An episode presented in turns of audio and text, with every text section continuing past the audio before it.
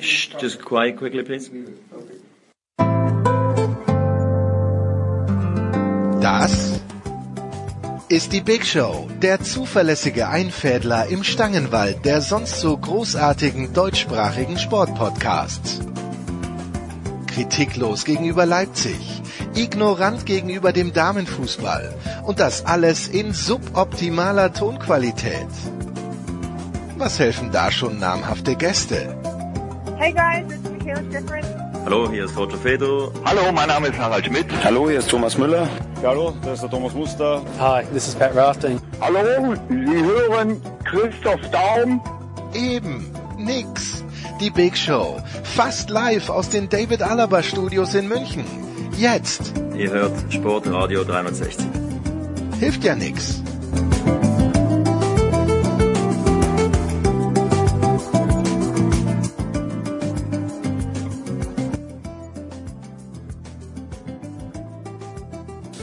So, Herrschaften, es ist die Big Show 513 zur Fußball-Europameisterschaft. Ist alles gesagt, nur eben nicht von uns. Und deshalb äh, gehen wir einfach auch in diese Big Show locker rein mit Fußball. Tun das zum einen mit Michael Leopold. Leo, schönen guten Morgen. Schönen guten Morgen. Du, bevor du weiter in der Vorstellungsrunde agierst, dass du Karl Valentin rausholst, es ist alles gesagt, nur noch nicht von jedem. Respekt am frühen Morgen. Also ich hätte das Zitat nicht zuordnen können, aber schön, dass du es weißt als Urbayer. Ich bin ja nur Zugereister. Und mit dabei in der Runde ist auch von Sky Jonas Friedrich. Jonas, schönen guten Morgen. Zugereister wird's quasi nicht. Einen wunderschönen guten Morgen. Jonas, wir müssen mit dir beginnen, weil ich weiß, dass du vor drei Wochen warst, glaube ich, eine gewisse positive Aufgeregtheit an den Tag gelegt hast, als nämlich Phil Mickelson bei den PGA Championships sehr, sehr früh klar gemacht hat, Freunde, ich möchte das gewinnen. Kribbelt es schon? Gut. Kribbelt es schon Ja, bei dann können wir dir? Ja jetzt, dann können wir jetzt dem Leo an der Stelle offenbaren, dass wir nicht über Fußball und die EM sprechen, sondern du bist im Golfsegment gelandet, ähm, Leo. Ähm, Du, das ist für mich völlig okay, da ich mit das ist für mich völlig okay, da ich mit Thomas Wagner regelmäßig auf dem Minigolfcourt aktiv bin, passt das total für mich. Okay, super. Zu Thomas Wagner muss ich gleich noch kurz ausholen. Äh, jetzt zunächst kurz, ja, riesengroße Mickelson-Love. Ähm, ich bin natürlich selig für alle, die es mit Golf nicht so haben. Phil Mickelson ist ein linkshändiger Golfspieler und äh, unter anderem deswegen mein Lieblingsspieler. Äh, und just damit heute beginnt äh, das nächste Major, die US Open, auf Phil Mickelson Heimat, Phil Mickelsons Heimatplatz. Also es sind gerade Mickelson-Wochen zu Thomas Wagner. Den habe ich justament gestern Abend getroffen, äh, und zwar äh, im Elisenhof. Ähm, äh, dort werden, ähm, also um 23 Uhr abends im Übrigen, äh, dort werden schlimme Unfälle äh, werden äh, kurzfristig behandelt. Das ist eine Münchner Klinik, die äh, kurzfristige Patienten aufnimmt. Ich ähm, habe beim Sprung, beim waghalsigen Sprung vom 3-Meter-Brett äh, habe mir Wasser ins Mittelohr befördert. Das war sehr schmerzhaft. Und Thomas Wagner war da mit einem akuten Zeckenbiss. Es war herrlich. Wahnsinn, Wagner so ein, ein Kann ich ja sagen, wo er, ich kann ja sagen, wo er sich den Zeckenbiss geholt hat. Englischer Er war Garten war mit die dem Angabe. Er war mit dem geschätzten Kollegen Didi Wösterhoff im Biergarten. Ich vermute mal, dass ihm damals aufs Köpfchen gefallen ist. okay, gut. Da, das war also das Fußballsegment und äh, jetzt geht's weiter. Leo, du hattest, ich wollte das Thema nicht mehr ansprechen, Christian Eriksen, weil ich dazu wirklich nichts Sinnstiftendes sagen kann. Aber äh, dann hast du mich jetzt doch äh, so weit gebracht, dass ich gerne deine Einschätzung zu der ganzen Thematik hören möchte. Wir erinnern uns, ich muss ja den Vorfall nicht nacherzählen. Leo, bitte. Nein, ich habe lediglich zu dir gesagt, du kannst mich dazu fragen, weil ich eine klare Meinung habe. Und ich bin bei all denen und habe das auch selbst relativ schnell kundgetan, die der Meinung sind, dass das eine Verletzung der Fürsorgepflicht der UEFA ist. Ähm, so zu agieren ist für mich völlig indiskutabel. Und ja, du hast TV-Verträge und ja, du hast einen Spielplan, aber in einer solchen Extremsituation musst du als UEFA in der Lage sein zu sagen, schick die Jungs mal ins Hotel, lass die mal durchschnaufen, lass mal abwarten, was passiert und dann werden wir eine Lösung finden, dieses Spiel zu platzieren. Alles andere ist für mich eine Farce. Punkt. Weiß nicht, wie es Jonas sieht, aber da habe ich eine relativ klare Meinung zu. Jonas, weil für mich war das komplett undenkbar, dass die weiterspielen.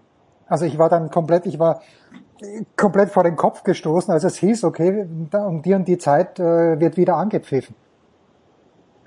Ich, ähm, ja, also letztlich so eine richtig andere Meinung dazu habe ich nicht. Ich würde würd nur gern den Vergleich zur Formel 1 kurz heranziehen, ähm, bei der ich das Gefühl habe, dass man sozusagen auf solche Fälle, wenn du so willst, professionell vorbereitet ist. Also in der Formel 1 geschieht ein Unfall, klar, da passiert es natürlich viel häufiger, ja, aber vielleicht ist das auch eine Lehre jetzt sozusagen aus diesem Fall. In der Formel 1 geschieht ein Unfall und dann passiert sofort Folgendes. Der Regisseur schneidet nur noch Totalen. Das ist für mich eigentlich der, der eigentliche Punkt äh, bei, diesem, bei diesem ganzen Fall. Ähm, es, es geht dann sofort, also die, die Formel 1 hat sofort eine Art Pietät zu solchen äh, Ereignissen, zu schweren Unfällen ähm, in, in, in der Bildregie und ein Stück weit dann auch professionalisiert im Umgang. Ich will, äh, jetzt ist es aber bei der Formel 1 so, dass äh, die sozusagen, die fahren gnadenlos weiter, also in aller Regel zumindest. Ähm, wenn's, äh, wenn's, also was weiß ich, wann, wann, wann war der Feuerunfall von äh, Grosjean?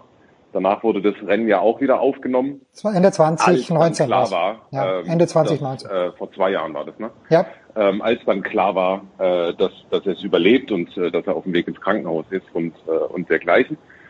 Ähm, also dementsprechend, ich will, ich will die Entscheidung nicht verteidigen, ich will sozusagen nur vielleicht den mildernden Umstand anführen, dass natürlich die UEFA sozusagen an der Stelle schlicht auch einfach nicht darauf vorbereitet war oder ist. Wenn man es ein bisschen länger durchdenkt, äh, kommt man relativ äh, schnell dazu, dass man ja da vielleicht clevererweise abbricht. Nichtsdestotrotz, da gehen jetzt natürlich die Interpretationen auseinander. Also Casper Julman sah sich unter Druck gesetzt, die Mannschaft sah sich, das ist natürlich auch irgendwie einigermaßen plausibel und wahrscheinlich. Nichtsdestotrotz äh, wenn es so ist, dass die UEFA es den Mannschaften überlassen hat, in gewisser Weise zumindest, dann ist jetzt, bin ich jetzt auch nicht derjenige, der sich ganz groß aufschwingt und sagt, die böse, böse UEFA. Also dann sind das halt. Nein, aber wenn du von zwei auch, Optionen, ja. von zwei schlechten Optionen, die, ja, die vermeintlich ja. bessere noch nehmen musst, du kannst doch keinem Spieler in einem Schockzustand eine Entscheidung zumuten. Das ist ja auch wissenschaftlich, äh, ja. äh, gibt ja wissenschaftliche Expertisen dazu, dass es, dass du in einer solchen Situation überhaupt keine, keine sachlich relevante Entscheidung treffen kannst. Aber ich, ich verstehe auch deinen Punkt und das ist ein guter Punkt, Jonas. Dabei können wir uns ja auch bewenden lassen, aber ich habe nur gesagt zum Producer, du, wenn du mich fragst, nehme ich Körperspannung an und gebe dir eine Antwort.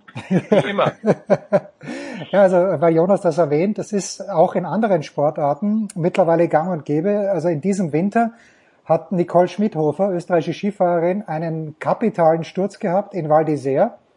Und du hast den Sturz zwar live gesehen, aber es gab keine Wiederholung. Die ist von diesem, von diesem A-Netz geschluckt worden. Auf einmal war sie weg. Und es hat wirklich gedauert, bis man sie wieder da raus, es hat eine halbe Stunde gedauert, bis man sie da befreit hat. Aber ich kann mich nicht erinnern, dass man wirklich eine Wiederholung gesehen hätte. Das war früher ganz anders. Leo wird sich vielleicht erinnern. Da gab's äh, die, die Kanadier, die es da teilweise in der Mausefalle zerrissen hat. Da hat man en Detail gesehen, wie, wie, jemand einen Leistenbruch äh, mit davon getragen hat. Also da hat das Fernsehen, finde ich, schon ein bisschen gelernt. Absolut. Ja, so. Also, das äh, war der Auftakt, der deutsche Auftakt. Äh, ich tue mich extrem schwer, Jonas, äh, in dem, was ich nach dem Spiel gehört habe, weil irgendwie, äh, also ich habe da vielleicht ein anderes Spiel gesehen. Für mich waren die Franzosen mit Ausnahme dieses einen Dropkicks von Nabri nie in Gefahr. Sie hätten das Spiel, wenn sie nicht so schlampig gespielt hätten, äh, höher gewinnen müssen eigentlich. Also da sind ja so viele Chancen einfach durch Schlampigkeiten passé gewesen, auch der, das, das zweite Abseitstor. Und nach dem Spiel höre ich Toni Groß und ich denke mir, äh, der hat es vielleicht besser gesehen, weil er auf dem Feld war. Wie hast du das 0 zu 1 interpretiert der Deutschen gegen Frankreich? Ja, also diese, ich sag mal, Wahrnehmungsdifferenz zwischen ähm, Spielern, die voll in der Sache involviert sind und äh, dem nüchternen, äh, noch dazu neutralen Beobachter wie dir, ähm, also die liegt, das liegt ja auch in der Natur der Sache ich finde, es gibt keinen Zweifel daran, dass das ein sehr verdienter Erfolg für Frankreich war. Das war eine in fast jedem Aspekt extrem beeindruckende Vorstellung von Frankreich. Äh, es ist sehr schwer vorstellbar, wie man diese Mannschaft so wirklich ins Grübeln bringen soll. Unglaublich souverän, defensiv, äh, brutal stark. Ich fand nicht, dass es ein schlechtes Spiel der deutschen Mannschaft war. So weit würde ich auch nicht gehen. aber sie waren halt auch einfach nicht gut genug. Und äh, wie du sagst, ich finde, das ist, das hätte auch deutlich, das hätte auch deutlicher ausgehen können, wenn äh, Frankreich das noch ein bisschen konsequenter angelegt hätte. Und ja, natürlich, es gab speziell in Hälfte 1 gab es natürlich auch gute Ballbesitzphasen von äh, der deutschen Nationalmannschaft. Aber es reicht nicht äh, für ein Unentschieden und äh, schon gar nicht für einen Sieg. Also dementsprechend, das jetzt kommt es immer darauf an, wie man es halt interpretiert und wie man es auslegt. Ähm, ich äh, aus eigener Erfahrung weiß ich oder äh, ist mir, ist mir nicht das erste Mal aufgefallen, dass, äh, sagen wir mal, die Wahrnehmung von Spielern und von Außenstehenden, dass die ganz gerne mal ein bisschen auseinanderklafft. Also wenn man eine Meinung braucht, bitte nehmt die von Toni Kroos. Der hat viel mehr Ahnung vom Fußball als ich und steht auf dem Feld, aber ich habe halt nur, ich habe mich ein kleines bisschen gewundert. Leo, ich habe mich auch gewundert, dass es dann immer heißt, das deutsche Team ist noch nicht so weit. Was soll das heißen? Ja, wenn, wenn manche Experten sagen, ist noch nicht so weit, da steht Toni Kroos Weltmeister, Thomas Müller Weltmeister, Mats Hummels Weltmeister und Manuel Neuer Weltmeister, um nur einige zu nennen auf dem Feld. Und die Franzosen sind halt vier Jahre später erst Weltmeister geworden. Ähm, und, und ich sehe diesen, diesen Entwicklungsprozess eigentlich nicht, weil bei den Deutschen so viele Junge sind da auch nicht auf dem Platz, mein lieber Leo. Äh, also ich bin ja bei dir. Ähm, ich glaube trotzdem, dass wir, und jetzt wirst du mich auslachen, ich glaube trotzdem, dass wir ein äh, gutes Turnier am Ende spielen werden. Ähm, ich bin in der Ausführung zum, zum Fazit des Spiels bei Jonas. Ähm, ich würde tatsächlich die Taktikdiskussion insofern aufmachen, als dass ich sage, ich habe im, mit, im Defensivdenken von Jogi Löw natürlich den Ansatz erkannt, warum Dreier-Fünferkette wenn du ständig äh, Mbappé, Benzema gegen dich hast, willst du mit einer Viererkette natürlich nicht ständig diese Eins gegen Eins Situationen haben, zumal wenn Griezmann nachschiebt, dann möglicherweise ein noch größeres Problem. Die Herangehensweise habe ich defensiv verstanden, aber es führt einfach dazu, dass wir offensiv unsere Stärken nicht auf die Wiese bekommen. Und die Frage ist halt, die ich mir stelle, wenn du zum Beispiel Thomas Müller zurückholst, musst du ihn dann nicht auf seine vermeintlich beste Position bringen. Und die ist normal in einem 4-2-3-1 die Position hinter dem Stürmer. Jetzt kannst du sagen, wir haben keinen klassischen Mittelstürmer, okay. Du hast aber trotzdem die Möglichkeit, mit Gnabry, Werner und Volland da vorne zu spielen. Ich glaube, das ist ein Gedankengang, den du definitiv mitnehmen musst. Und ähm, ja, das wurde ja dann auch darüber gesprochen, völlig zu Recht übrigens, dass unsere, unsere Doppel 6 natürlich keine tiefen Läufe hatte und keine Abschlüsse in der Box. Gündogan hatte natürlich bei weitem äh, nicht den, den, den Power nach vorne, den er bei City in dieser Premier League-Saison hatte, weil da wird ja auch jetzt immer für alle, die, die die England nicht so verfolgen, über seine Torgefährlichkeit diskutiert. Also der hat zweistellig in der Premier League getroffen. Ähm, aber er kam halt gar nicht in die Box, äh, weil sie natürlich auch heiden Respekt vor den Franzosen hatten, die Jonas hat es richtig ausgeführt, die natürlich äh, auch enge Situationen im Mittelfeld immer wieder fast schon laissez-faire aufgelöst haben vom Feinsten. Aber wie gesagt, ich glaube, du musst überlegen, wie bringe ich offensiv meine Kräfte auf die Wiese, meine besten Leute in die beste Position. Und, äh, und da bin ich schon der Meinung, dass, dass vermutlich mit einer Viererkette hinten und einem Mann mehr ähm, dann davor, sprich in einem 4-2-3-1, du wahrscheinlich besser aufgestellt bist. Meine Meinung. Tja, Jonas, das ist einfach die knallharte taktische Analyse. Am Donnerstag in der Früh schließt du dich an. Äh, dieses Fehlen des Mittelstürmers. Äh, Kevin Volland wäre da gewesen, ist auch später reingekommen, aber für mich ist Kevin Volland jetzt nicht derjenige, der dieses Problem beheben würde. Zumal ja, also Punkt eins äh, vielleicht nochmal anschließend an die deutsche Mannschaft ist noch nicht so weit. Ich habe überhaupt kein Problem anzuerkennen, dass Frankreich vielleicht auch eine, einen kleinen Ticken besser einfach besetzt ist.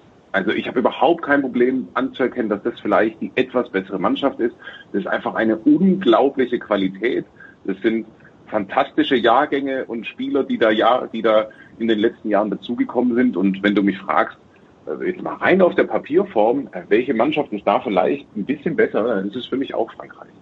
Punkt ja. zwei, ähm, Fakt ist natürlich auch, dass jetzt mal losgelöst von der Formation alle drei vorne, Müller inklusive, vielleicht auch nicht den besten Tag hatten. Also äh, das sind, es sind ja auch jetzt mal unabhängig von der Positionierung einfach viele Dinge schief, also einfach viele Dinge schiefgegangen in äh, einfach nie coole Kombinationen äh, auf, auf engem Raum geschafft. Ähm, ja, keine Unterstützung aus dem, aus dem Mittelfeld stimmt. Äh, auch, ist mir, ist mir durchaus auch aufgefallen.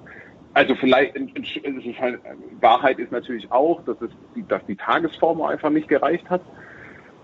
Und wenn ich jetzt, äh, und weil du mich auf, weil du nach Volland gefragt hast, also in der ersten Elf sehe ich den jetzt halt nicht wirklich. Also ja. das äh, ist cool, dass er dabei ist.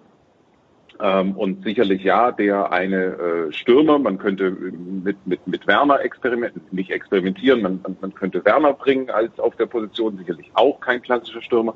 Den gibt's halt jetzt gerade nicht. Ich weiß jetzt aber auch, also das ist ja auch ein bisschen so, so eine, so eine reflexhafte Diskussion. Ähm, ich weiß nicht, ob der äh, klassische Nummer 9 Stürmer jetzt äh, gegen Frankreich geholfen hätte. Das ist ein bisschen eine müßige Diskussion, aber unabhängig davon, Volland ist nicht in meiner ersten Elf. Also das war schon die einigermaßen bestmögliche Besetzung, die da jetzt gespielt hat, unabhängig von der Formation. Ja, gut, dann werde ich euch gleich in den Donnerstag entlassen. Aber Leo, ähm, wenn du jetzt so, du hast sicherlich genauso wenig wie ich nicht alles gesehen. Also zum Beispiel Wales gegen Türkei habe ich ganz, nur ganz peripher äh, beobachtet. Aber gibt es denn eine Mannschaft, und da bietet sich natürlich der Mittwoch an, aber gibt es denn eine Mannschaft, Leo, wo du sagst, okay, außer den Franzosen, hat mir eigentlich ganz gut gefallen. Keine Frage, die Italiener. Ich habe gestern äh, mit Augenzwinkern äh, getwittert in Sachen Teamgeist. Erinnern Sie mich stark an unsere deutsche U21-Nationalmannschaft. Also wenn ich sehe, wie sie die Hymne schmettern, also es passt jetzt natürlich vom Vergleich her, vom, weder vom Alter noch von der Position, aber Chiellini ist für mich Dorsch. Ne? Also wenn ich, auch wenn er sich jetzt verletzt hat, aber wenn ich auch sehe nach dem Spiel, wie die zusammenstehen und so, da hast du den Eindruck, die haben sich was vorgenommen. Ne? Das ist eine eingespielte Truppe, ähm, die sind unangenehm und die spielen gut Fußball. Also die Italiener, muss ich sagen, haben echt Eindruck bei mir hinterlassen. Jonas, also mir hat das auch getaugt. Total, nein, total. Das ist eine wahnsinnige. An der Stelle, äh, äh es ist die haben, die spielen genauso wie die deutsche Mannschaft zu Hause und das ist natürlich auch irgendwie so ein Faktor, über den ich immer noch nicht so ganz hinwegkomme beim Modus äh, dieser Europameisterschaft. Ähm, das ist ganz, ganz andere Diskussion, Jonas. Ganz, ganz andere Diskussion. Äh, quasi mitten im Turnier. Ich möchte es nur noch mal kurz anmerken. Also abschließend äh, anfreunden kann ich mich damit immer noch nicht. Anyway, ähm, das ist ein wahnsinniger Spirit, äh, den diese Mannschaft ausstrahlt, noch dazu vor äh, dem eigenen Publikum, wenn du so willst. Und das, also das ist, äh, das ist, das ist wirklich schön und nett äh, und, und, und es reißt einen mit, ähm, ja, denen zuzugucken, weil äh, die mit jeder Phase dabei sind und Jens, wie du gesagt hast, die sind auf Mission. Also das, äh, das spürt man und das merkt man ihnen an. Und also dementsprechend also ich, auch noch eine einigermaßen sympathische Mannschaft muss, by the way. Also äh, das ist, äh, macht Spaß. Ja, und das hat übrigens Bastian Schweinsteiger gestern ja auch angemerkt in der ARD, dass es natürlich eine Wettbewerbsverzerrung oder dass es ein Nachteil ist. Ja, dass die Engländer zu Hause spielen, dass die Deutschen zu Hause spielen und dass die Italiener zu Hause spielen, ist natürlich ein kapitaler Vorteil. Aber ich bedanke mich ganz, ganz herzlich bei dir, Jonas. Ich bedanke mich bei dir, Leo. Kurze Pause, dann geht's weiter in der Big Show 513.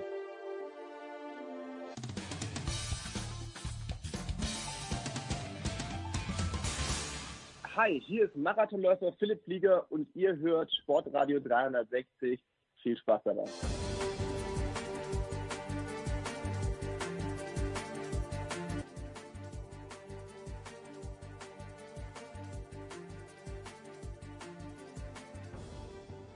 Und es geht weiter in der Big Show 513 mit Fußball, präsentiert äh, von bet365.de, dem beliebtesten Sportwettenanbieter der Welt. Neukunden erhalten bis zu 100 Euro in Wettcredits bei bet365.de. Wir schalten jetzt nach Herzogenaurach zu Sebastian Wessling. Guten Morgen, lieber Sebastian. Guten Morgen. Und du hast gerade die Teststraße durchlaufen. Bitte paint us a picture. Was ist da los? Wie oft müsst ihr euch testen lassen? Wie schaut das aus? Äh, ich, ich kann es mir halb vorstellen, aber für die Gänze bist du zuständig. Ja, äh, wir haben tatsächlich ein strenges Testregiment hier auferlegt vom DFB und oder von Adidas ähm, und der UEFA. Also es gibt so ein Verantwortungsdreieck, wo keiner so richtig sagen will, wer verantwortlich ist. Auf jeden Fall müssen wir uns einmal am Tag tatsächlich mit einem Schnelltest testen lassen. Und das auch durchgehend. Also wer zum Beispiel mal sagt, äh, ach, die Einheit heute schwänze ich, der muss trotzdem dann am nächsten Tag einen Test vorweisen oder er muss dann nochmal einen PCR-Test beibringen. Also da ist man relativ gründlich. Und dazu ist hier, ähm, es gibt ein Parkhaus, da können wir unsere Autos abstellen, dann ist davor ein, eine Teststation aufgebaut. So zwei, drei kleine Container mit einem Zelt drüber, damit es nicht so heiß wird den armen Leuten da drin. Und die testen uns dann. Und ich kann berichten, die tun das sehr gründlich. Also heute hatte ich wirklich das Gefühl, man ist mir durch die Nase rein und irgendwo im Magen wieder rausgekommen. Oh. Ja. Aber ja, aber es, es fühlt sich dann ja auch umso sicherer an. Ja, und wie ist, äh, wie ist das grundsätzlich? Das heißt, äh, was ist, habt, durftet ihr euch unter Anführungszeichen frei unterbringen oder gab es da auch Vorgaben von der UEFA, von Adidas, vom DFB, wo ihr euch unterbringt oder war euch das freigestellt? Nee, das war uns freigestellt. Also wir können tatsächlich irgendwo, wo wir, wo wir gerne wollen, äh, uns unterbringen. Und tatsächlich sind viele von uns, dazu gehöre ich auch, gar nicht direkt in Herzogenaurach, sondern in Erlangen, nicht so weit weg. Ähm, aber da gibt es äh, etwas mehr Hotels. Herzogenaurach ist ja nicht so gigantisch groß. So, jetzt warst du natürlich, jetzt äh, ist nicht dein erstes, ich weiß nicht, ob Turnier warst du, warst du 2018 mit der deutschen Nationalmannschaft beim Turnier oder ist das das erste Turnier? Nee, war ich nicht. Die Enttäuschung ist mir tatsächlich entgangen. Es ist, okay. ist sozusagen mein, mein Turnier, Turnierdebüt. Aber du, du hast die Nationalmannschaft für die Funke Mediengruppe auch sonst begleitet. Was? Und zwar auch vor Corona-Zeiten. Genau. Was ist jetzt, was ist der Unterschied? Was erschwert die Arbeit am meisten in diesen Tagen? Ähm, ja, das ist letztlich nicht anders wie bei, wie bei allen anderen Sportveranstaltungen, auch bei der Bundesliga. Ähm, am meisten erschwert ist natürlich, dass, dass man eine viel größere Distanz hat zu den handelnden Personen. Sprich, man kommt ja gar nicht mehr dran. Wir können sonst, also gerade bei der Nationalmannschaft muss man sagen, wo ja oft vieles kritisiert wird, aber da ist Medienarbeit an vielen Stellen auch, auch sehr, sehr professionell und gut. Und da bekommen wir normalerweise bei so Lehrgängen, wie es beim DFB ja heißt, bekommen wir sehr oft dann Spieler in, in so kleinere Runden, mit denen wir uns dann unterhalten können. Oder es gibt Medientage, wo man von Tisch zu Tisch gehen und mit den Spielern reden kann. Es gibt nach dem Spiel ausführliche Mixzones, wo wirklich jeder Spieler durchgeht und eigentlich auch jeder stehen bleibt und mit einem redet und auch ausführlich redet. All das fehlt. Ähm, und das äh, macht natürlich die Arbeit eines Journalisten nicht gerade leichter. Ähm, ansonsten vieles andere, dass man nicht so wahnsinnig viele Trainingseinheiten gucken kann oder so, das ist nicht neu. Das liegt nicht an Corona, sondern es war schon immer so, dass man da nicht so wahnsinnig viele Einblicke bekommt. Aber so dieser, dieser direkte Kontakt zu den Protagonisten, der fehlt schon sehr und der erschwert vieles, weil da kann man normalerweise vieles so auf dem sozusagen kleinen Dienstweg klären, kann mal eine Frage einschieben für eine Geschichte, die man machen will oder so. Und das ist jetzt alles mit sehr viel mehr Aufwand und Komplikationen verbunden. Ich habe jetzt gerade vorhin mit Leo und mit Jonas ein kleines bisschen über die Reaktionen gesprochen nach diesem 0 zu 1 gegen Frankreich.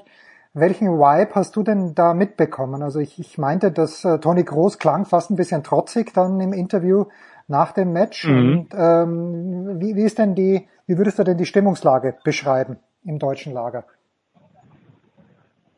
Äh, trotzig ist gar nicht so ein schlechtes Wort. Also es ist, ähm, die, also das Spiel wurde, wurde recht positiv gesehen im deutschen Lager. Für meine Verhältnisse oder für meine Begriffe eigentlich schon zu positiv. Ja. Ähm, aber ja, und so, so, so ein bisschen auch die Stimmung hier, dass, dass man sagt, ähm, wir haben uns eigentlich ganz wacker geschlagen gegen den Weltmeister, haben kein schlechtes Spiel gemacht ähm, und darauf können wir, darauf können wir aufbauen für die nächsten beiden Spiele. Und so ist, so ist hier die Stimmung. Es gibt natürlich jetzt so ein bisschen Debatten, ähm, wie man jetzt gegen Portugal agiert. Setzt man da auf die gleiche Mannschaft, auf das gleiche System oder setzt man ein, äh, stellt man ein bisschen um, wechselt man personell ein bisschen.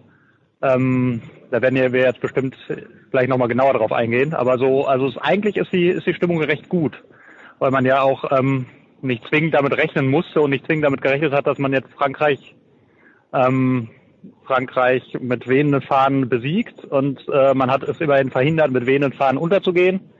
Und von daher ist man da erstaunlich zufrieden mit.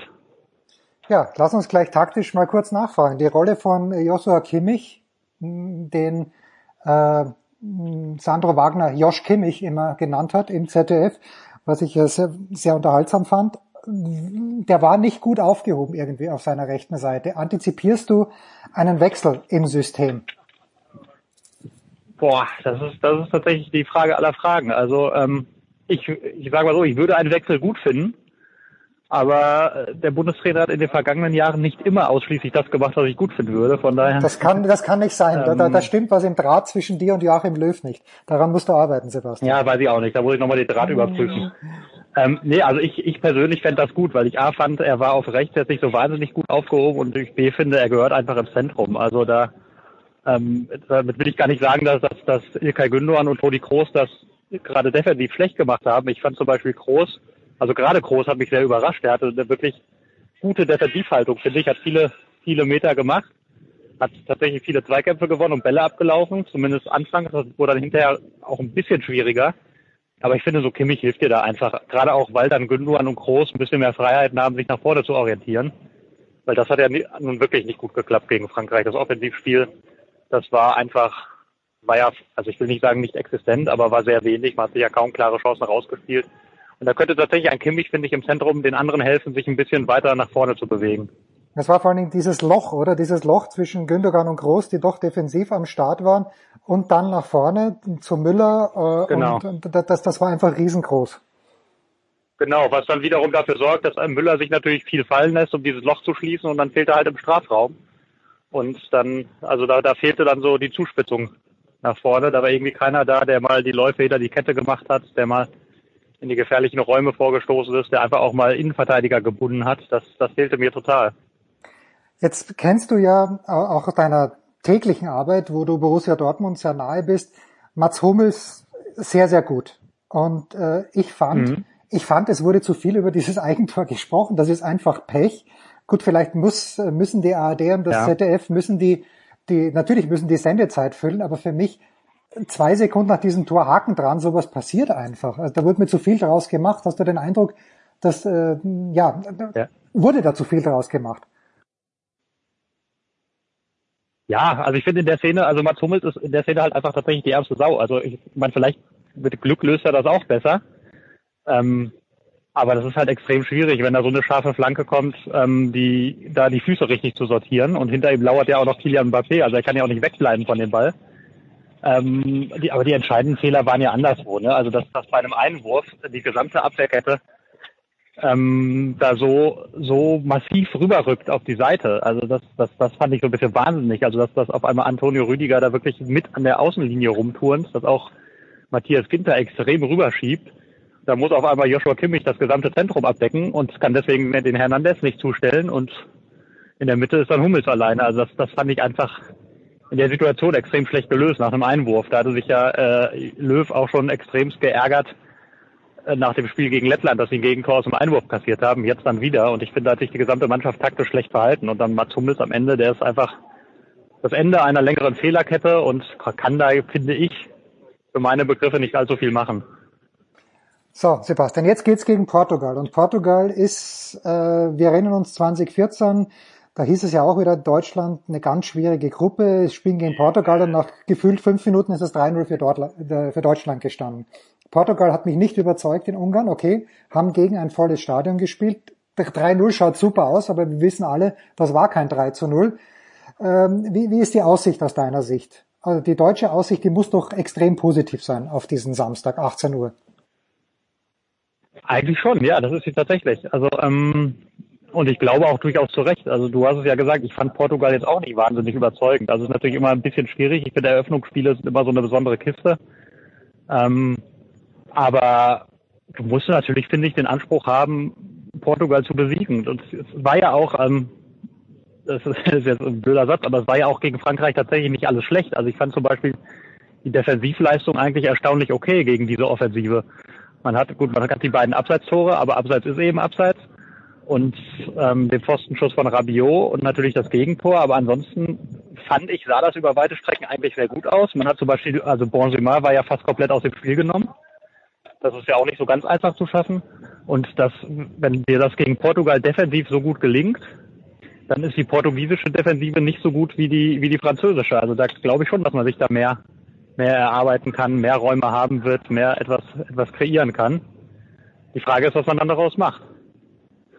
Ähm, ja, also von daher, also du musst schon den Anspruch haben, äh, Portugal zu besiegen, finde ich, obwohl die Mannschaft natürlich auch nicht schlecht ist und meines Erachtens schon auch besser ist, als sie 2016 war, als sie Europameister, äh Quatsch, doch 2016 war, als sie Europameister ja. wurde. Ich komme schon ganz durcheinander mit den Jahren. Ja, das ist auch ein bisschen schwierig, wenn nächstes Jahr schon wieder Weltmeisterschaft ist, aber das, das geht uns allen gleich.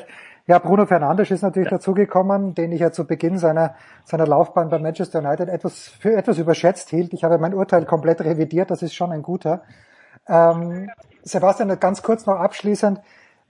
die deutsche Mannschaft hat drei Heimspiele. Wie heimspielig hat sich das angefühlt am Dienstagabend in München? Du kennst die Allianz Arena ja auch, wenn sie voll ist, wenn Dortmund dort spielt. Es waren natürlich französische Fans dort, aber wie, wie, wie kann man diese Atmosphäre greifen? War es wirklich ein schönes Heimspiel für die Deutschen? Ich würde nicht sagen, es war gar nicht so sehr heimspielig, weil die Franzosen schon auch sehr laut waren, die da waren. Das ist ja so ein, so ein Phänomen, was man, was man oft hat, dass, dass Auswärtsfans tendenziell die lautere sind, also aber halt deutlich weniger. Und so hat sich das einigermaßen die Waage gehalten. Und, ähm, also war auf jeden Fall eine schöne Atmosphäre. Es hat, hat uns allen auf der Tribüne sehr viel Spaß gemacht, dass man endlich wieder wieder Anfeuerungen hat, dass man auch mal Pfiffe hat und die eine oder andere gepflegte Pöbelei auch drin hat. Also das, das hat, das hat wirklich große Freude gemacht, das zu sehen. Aber es war jetzt nicht so, dass da ganz klar die deutschen Fans sozusagen die Stimmungshoheit hatten, sondern die Franzosen waren schon auch sehr laut. Ja, apropos Pöbelei, da muss man... das jetzt im Hintergrund hört, hier fährt jetzt gerade so ein lustiger EM-Bus ja, vorbei, wo ein paar vier trinkende Deutsche draufstehen. Herrlich. Herrlich. German EM Bus 2021 steht da drauf und da wird eh offenbar Stimmung gemacht mit irgendwie zehn Handeln, die da draufstehen und singen und tanzen und singen. Tja, die Stimmung. Also das ist die EM-Stimmung hier in Herzogenaurach. Das ist herrlich. Äh, jetzt aber wirklich die abschließende Frage. Ich habe hab heute in der Früh, ich bin in Halle gerade, laufe hier durch die wirklich sehr, sehr schöne Landschaft und überlege mir aber, wie kommt die deutsche Fußballnationalmannschaft eigentlich von Herzogenaurach nach München. Ich hoffe doch sehr, dass sie mit dem Bus fahren und nicht, dass sie nach Nürnberg mit dem Bus fahren, von Nürnberg nach München fliegen und dann mit dem Bus weiterfahren. Nein, sie fahren tatsächlich mit dem Bus. Also da kann ich, kann ich alle, die sich um die CO2-Bilanz der deutschen Mannschaft sorgen, kann ich an dieser Stelle beruhigen. Bahnfahren wäre natürlich noch ökologischer, da kann ich aber, kann man aber nachvollziehen, dass das in diesen Corona-Zeiten schwierig ist und von daher, ja, sie dem Bus. Großartig. Sebastian Wessling, ist äh, bis wo, äh, wo geht's eigentlich weiter für die deutsche Mannschaft als Gruppenzweiter? Welche Reiseplanung hast du im Auge? Im Auge? Ja, das ist ja das Komplizierte, dass man äh, es nicht genau weiß. Als Gruppenerster, das ist inzwischen nur noch sehr hypothetisch, aber als Gruppenerster ginge es nach Bukarest, als Gruppenzweiter nach London. Ja, bitte. Und als Gruppen, Gruppendritter entweder nach Budapest oder nach Sevilla, dann je nach Konstellation, wenn noch alles Gruppendritter ist. Okay, ich würde mal, ich würde mir mal sicherheitshalber mein Englisch wieder ein kleines bisschen schärfen, weil London klingt überragend. Sebastian ja, Wessling. glaube ich auch. Die ja. darauf sind nicht so schlecht. Sebastian, ich danke dir ganz, ganz herzlich. Äh, das war's mit dem Fußball. Kurze Pause. Nikola übernimmt jetzt für ein paar Segmente und ich komme dann später in der Big Show 513 wieder.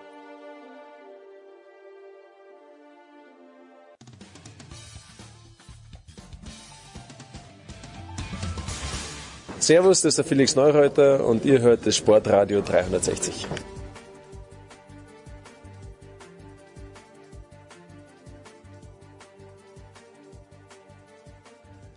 Big Show 513 bei Sportradio 360. Wir übernehmen kurz vom Producer für eine Runde Football und eine Runde Motorsport.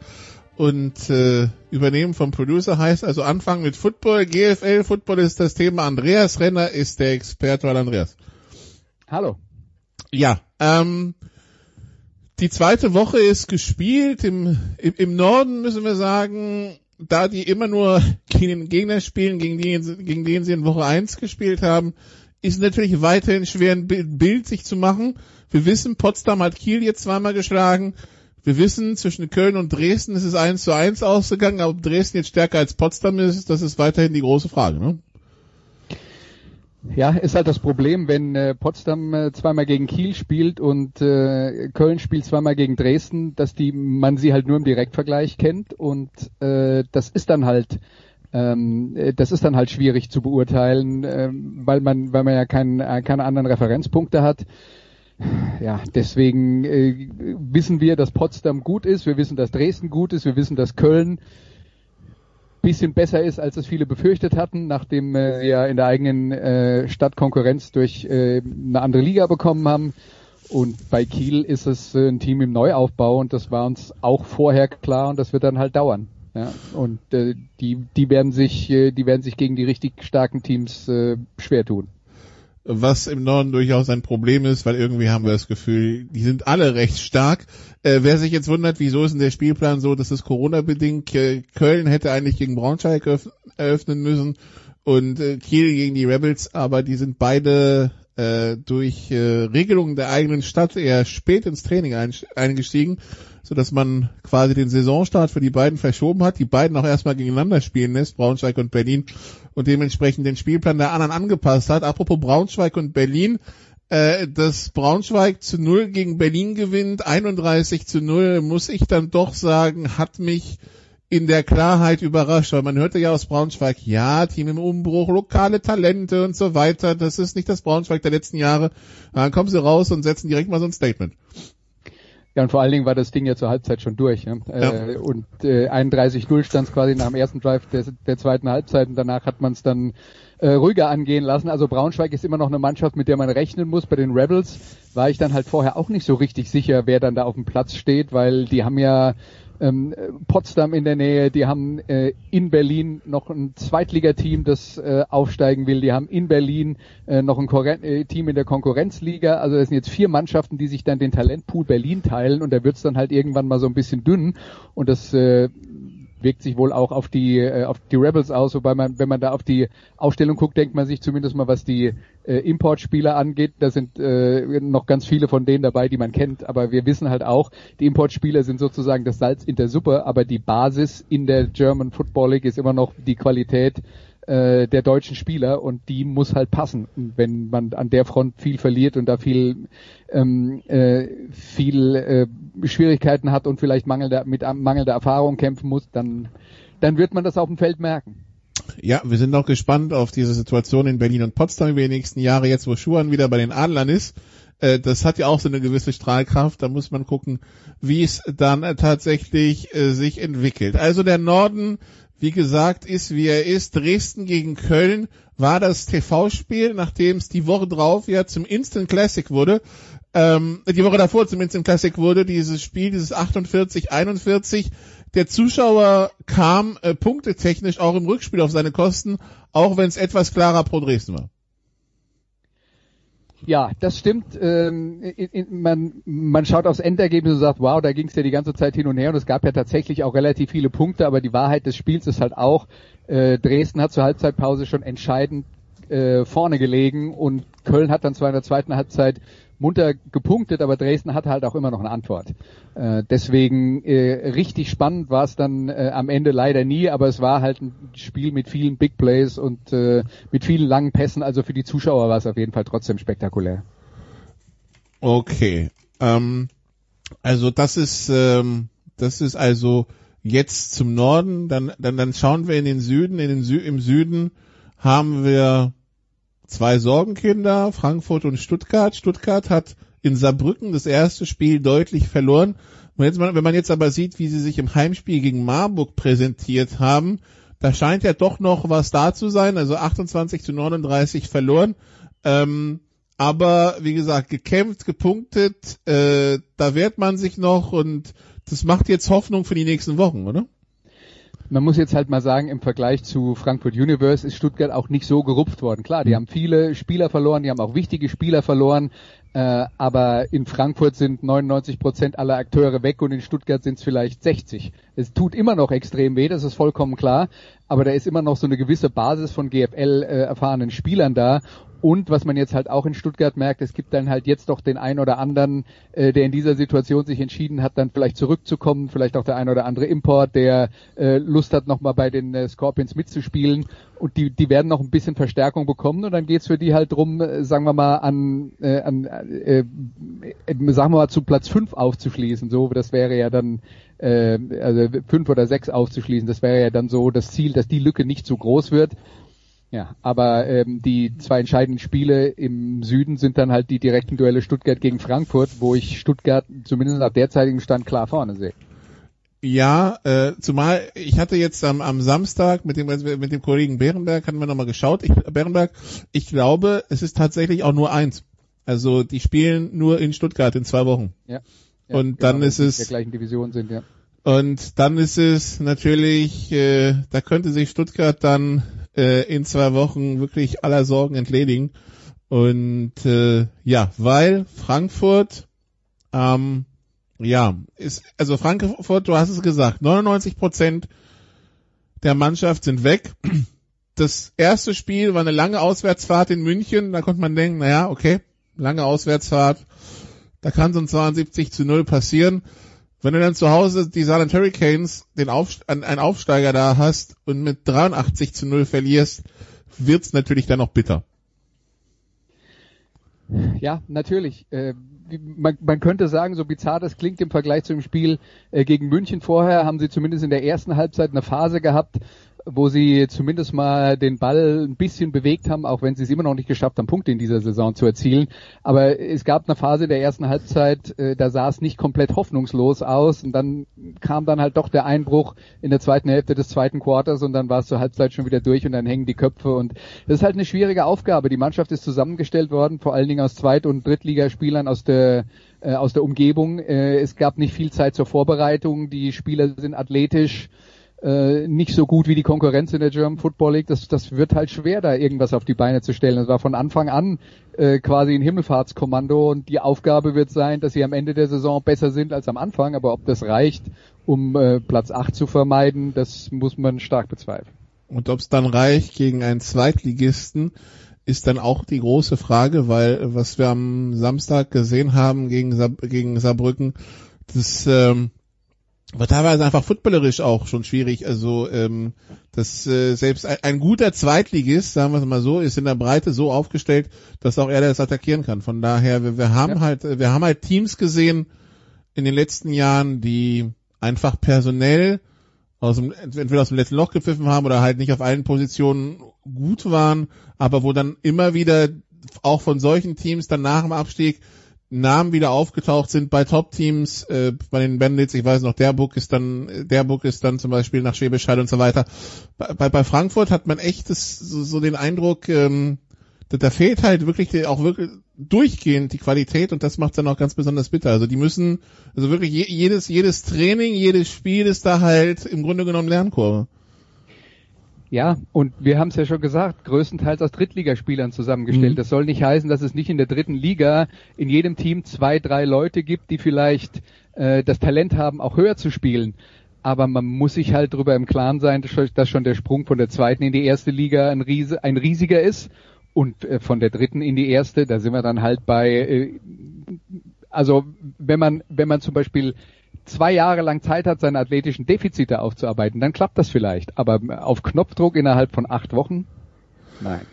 Das wird schwierig. Wie gesagt, 26. Äh, Juni, 17 Uhr, Stuttgart Scorpions, Frankfurt Universe. Das, ähm, das hat man sich wahrscheinlich fett im Kalender markiert auf beiden Seiten. Die Comets waren spielfrei, die Haller haben Europapokal in Kur gespielt und sich auch äh, durchgesetzt. Bei den Kalender Broncos spielen jetzt im Finale gegen die Swarco Raiders. Es blieb noch ein Spiel am Wochenende zwischen den Ravensburg Razorbacks, dem Aufsteiger, der in Woche 1 die undankbare Aufgabe hatte, sich direkt nach Schwäbisch Hall zu begeben und die Munich Cowboys, die in der ersten Woche die Frankfurt Universe zu Gast hatten. Also beide wahrscheinlich mit einem Spiel, das vielleicht nicht die ganz große Aussagekraft hat für den restlichen Saisonverlauf. Und wir haben packendes Duell zwischen beiden Mannschaften gesehen, das bis zum das, was Juan Fatama Last Second Last Play nennt, ging, nämlich München macht den Touchdown mit auslaufender Uhr, geht für zwei, scheitert und verliert 26, 27 in Ravensburg beim Aufsteiger, der seinen ersten GFL-Sieg damit holt.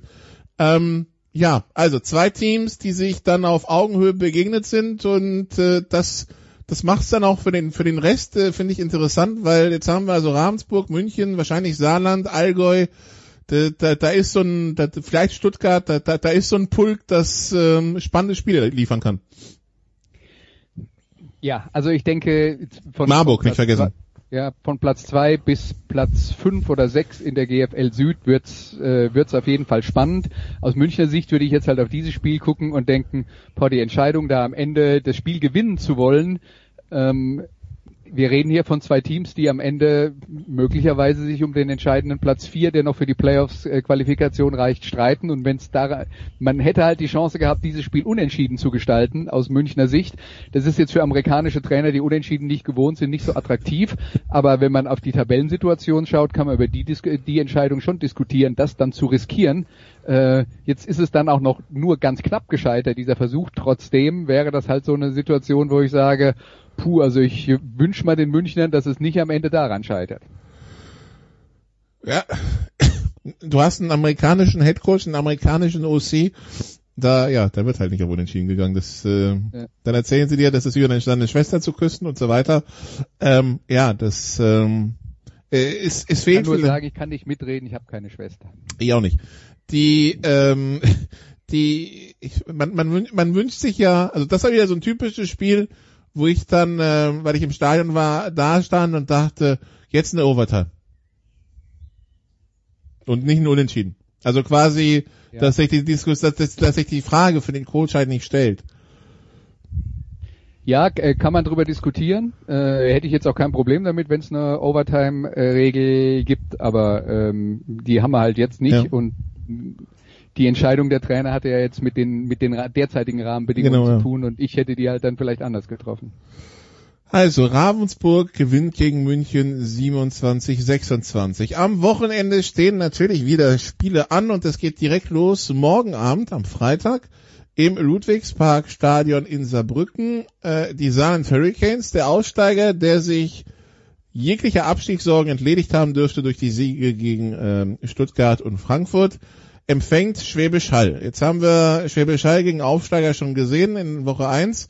Jetzt also Schwäbisch Hall nach Saarbrücken. Was erwartet uns da? Ja, große Frage. Äh, Saarbrücken ist Tabellenführer in der äh, Division der GFL Süd, in der auch die Unicorns sind, weil die haben zwei Spiele gespielt und äh, beide gewonnen. Äh, die Unicorns haben halt erst ein Ligaspiel, das auch gewonnen. Äh, also der, wir, wir können das als Kampf um die Tabellenspitze verkaufen. Die Realität ist natürlich, dass Saarbrücken gegen die zwei vermutlich schlechtesten Teams der Liga gewonnen hat, nämlich gegen äh, Stuttgart und gegen Frankfurt. Und was das dann wert ist, wird man jetzt gegen die Unicorns sehen. Problem für die Unicorns ist so ein bisschen, die haben letzte Woche Europapokal-Halbfinale gespielt und das gewonnen, was dann bedeutet, sie sind dann nächste Woche im Europapokal-Finale. Und das ist dann, die Amerikaner würden das Trap Game nennen. Also das wäre so die, die Falle, wo man den Gegner unterschätzt. Trotzdem glaube ich, dass die Unicorns in dem Spiel ganz klarer Favorit sind und der, eh, wenn sie, wenn das Spiel ungefähr in der gleichen Höhe ausgeht wie das gegen äh, Ravensburg, würde mich das nicht überraschen. Die Rückkehr von Alexander Haupert nach Saarbrücken. Ja, Ex-Quarterback der ähm, Saarland Hurricanes, äh, kommt aus einer Quarterback-Familie bei den Saarland Hurricanes, das kommt noch erschwerend hinzu. Äh, jetzt ist er also zurück in der an der alten Wirkungsstätte, ist beim absoluten Top-Team, äh, hat da eine, eine Mannschaft äh, um sich rum, die natürlich vom Niveau her ein ganzes Stück besser ist als das, was er in den letzten Jahren vor allen Dingen in der zweiten Liga auch in Saarbrücken äh, zur Verfügung hatte. Aber das ist natürlich dann auch eine emotionale Geschichte für ihn. Da wird man sehr gespannt sein, wie, wie er damit umgeht und wie er das bewältigt. Und auf der anderen Seite müssen die Schwäbischer Unicorns halt Josh Golden und äh, vor allen Dingen Receiver Rick Wharton in, in den Griff bekommen. Josh Golden, der jetzt die ersten zwei Wochen im Passspiel machen konnte, was er wollte. Äh, der hat, also im ersten Spiel hat er eine Pass-Completion Rate von 92 Prozent gehabt. Auf die Saison gesehen ist er immer noch bei 84%, Prozent, 11 Touchdowns, keine Interception. Nur wie gesagt, das war halt gegen Stuttgart und gegen Frankfurt. Das wird sich drastisch ändern diese Woche. Ja. Und, und, und wenn nicht, dann schieben wir Saarland aber ganz weit nach oben auf die Favoritenskala. Genau, ja. ja. Gut, äh, ja, restliches Wochenende bietet äh, zum Beispiel ein Duell zwischen Köln und Kiel. Das ist dann wieder so eine Geschichte. Köln macht sich vielleicht ein bisschen schlechter, als sie sind. Kiel, äh, die sind radikal im Umbruch. Das, äh, das wäre jetzt so eher so, so Ansprüche nach oben, habe ich das Gefühl, gibt's da erstmal keine. Ja, man hat jetzt halt zweimal gegen Potsdam ganz klar die Grenzen aufgezeigt äh, bekommen. Äh, wenn die Kiel Baltic Hurricanes jetzt bei dem Spiel in Köln, sagen wir mal, mithalten und die Geschichte knapp halten, dann würde ich das auf, auf ähm, äh, als ersten Schritt auf dem äh, Weg ihrer Entwicklung, den sie halt gehen müssen für die nächsten Jahre, um äh, irgendwo in der GFL dann Schritt für Schritt sich wieder zu steigern. Also das wäre ein erster möglicher Schritt, ähm, dass man sich in Köln jetzt dann nicht überrollen lässt, aber das ist verdammt schwer, weil die Kölner haben halt ihre ähm, beiden amerikanischen Receiver, äh, Aaron Jackson und Markel Castle und äh, Dresden hat die nicht in den Griff bekommen und für Kiel wird's schwerer. Markel Kastel, erste Woche 208 Yards, zwei Touchdowns, zweite Woche 241 Yards, vier Touchdowns. Da ist einer unterwegs, um GFL-Rekorde zu brechen und äh, natürlich äh, hofft er direkt drauf, dass er das dann gegen die, die Baltic Hurricanes äh, fortsetzen kann. Die Berlin Rebels haben die New Yorker Lions zum Rückspiel zu Gast. Übrigens, äh, euer Spiel wird ein Geisterspiel sein in Saarbrücken. In Berlin sind 1000 zugelassen. Wer hin will, sollte sich mal auf der Website der Rabbits an, äh, umschauen. In Köln sind 1000 Zuschauer zugelassen. In München, die spielen gegen Stuttgart am Sonntag, sind 500 zugelassen. Also auch da kann man sich nach der Pandemie endlich wieder äh, ähm, äh, Football anschauen und am äh, Sonntag in Marburg gegen die Razorbacks äh, da auch 200 zugelassen. Marburg gegen die Razorbacks, das ist auch wieder so ein Duell, was ein bisschen Positionsbestimmung wird, weil ich weiß nicht, also Marburg ohne amerikanischen Running Back gegen Allgäu sah nicht so gut aus, mit amerikanischem Running Back gegen Stuttgart sah gut aus, jetzt mal, ähm, ja, jetzt, jetzt schauen wir mal gegen den Aufsteiger, wie es ausschaut, ne?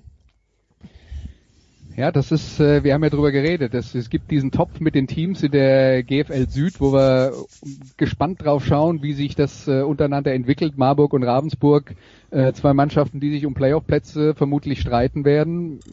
Für Marburg würde ich mal sagen, Heimspiel gewinnen die mal besser. Ja, definitiv. Das sollte auf dem Plan stehen, zumal man ja schon gegen Allgäu das erste Heimspiel verloren hat. Also morgen 20 Uhr bei Sport 1 äh, Saarland Hurricanes gegen die Schwäbischer Unicorns. Andreas Renner mit einer aus Sportradio 360 sehr bekannten Stimme an seiner Seite. Ja, Christian Schimmel wird äh, als Experte an meiner Seite sein und wir werden uns dann halt mal angucken, wie, wie dieses äh, Comeback von Alex Haupert, dem äh, Nationalmannschaftsquarterback, so laufen wird an seiner alten Wirkungsstätte in seiner Heimatstadt Saarbrücken. Das wird bestimmt äh, auch eine emotionale Geschichte. Äh, Kollege Renner fährt dann am äh, Samstag nach Köln, wo er dann mich an seiner Seite hat und dann hat er Sonntag bestimmt wieder was für Musikradio 360 in petto, oder nicht? Ja, Sonntag gibt's äh, eine äh, Sendung bei Musikradio 360, nachdem die letzten Wochen wir so, also ich habe, weiß ich habe so viel positives Feedback bekommen, so viel schöne Musik und so und alle waren so happy. Äh, diese Woche wird das Publikum mal wieder gefordert. Das kann man nicht einreisen lassen, dass man dann immer nur so äh, im Wohlklang schwelgen. Diese Woche gibt's ein bisschen Avantgarde. Ah, es, äh, es werden also wieder Gehörgänge getestet, ja? Ja, zumindest Hörgewohnheiten. Ähm, Oder Melodiegewohnheiten, genau, ja, also Harmonien. Ja, genau. Okay, ja, gut. Genau. Dann, äh, dann sind wir mal gespannt auf all diese drei Tage. Danke, Andreas. Kurze Pause hier und dann geht's weiter mit Motorsport in der Big Show 513.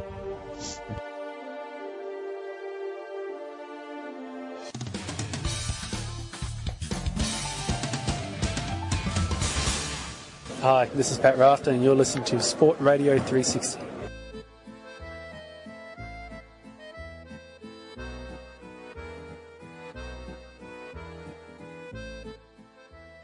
Big Show 513 hier bei Sportradio 360. Wir machen weiter mit Motorsport und erstmal gibt's den Talk mit Stefan de Vois Heinrich zu All Things Motorsport. Hallo de Vois. Äh, ich grüße euch, Mensch, Mensch, Mensch, Sport, äh, Radio 360. Das ist ja wirklich in der Tat äh, für die meisten Motorsportfans ein Fixpunkt und für die, die es noch nicht sind, sollte es ein Fixpunkt werden. Ja, und äh, es gibt ganz große Themen an diesem Wochenende zu besprechen, mhm. nämlich die DTM-Saison 2021 geht los. Eine Saison, die wir hier schon die letzten zwei Jahre im Grunde genommen thematisiert haben, während die Saisons 19 und 20 noch liefen, weil halt dieser Umbruch schon absehbar war. Äh, du weißt, du bist unser Motorsport-Experte, du bist Motorsport-Historiker, du bist aber natürlich auch Motorsport-Fan diese GT3 DTM, die wir jetzt ab 2021 erleben, ähm, so wie sie sich jetzt präsentiert und trotz all dieser Diskussionen, die wir die letzten Monate hatten, ähm, holt dich das ab und wird das die Motorsportfans in Deutschland deiner Meinung nach abholen?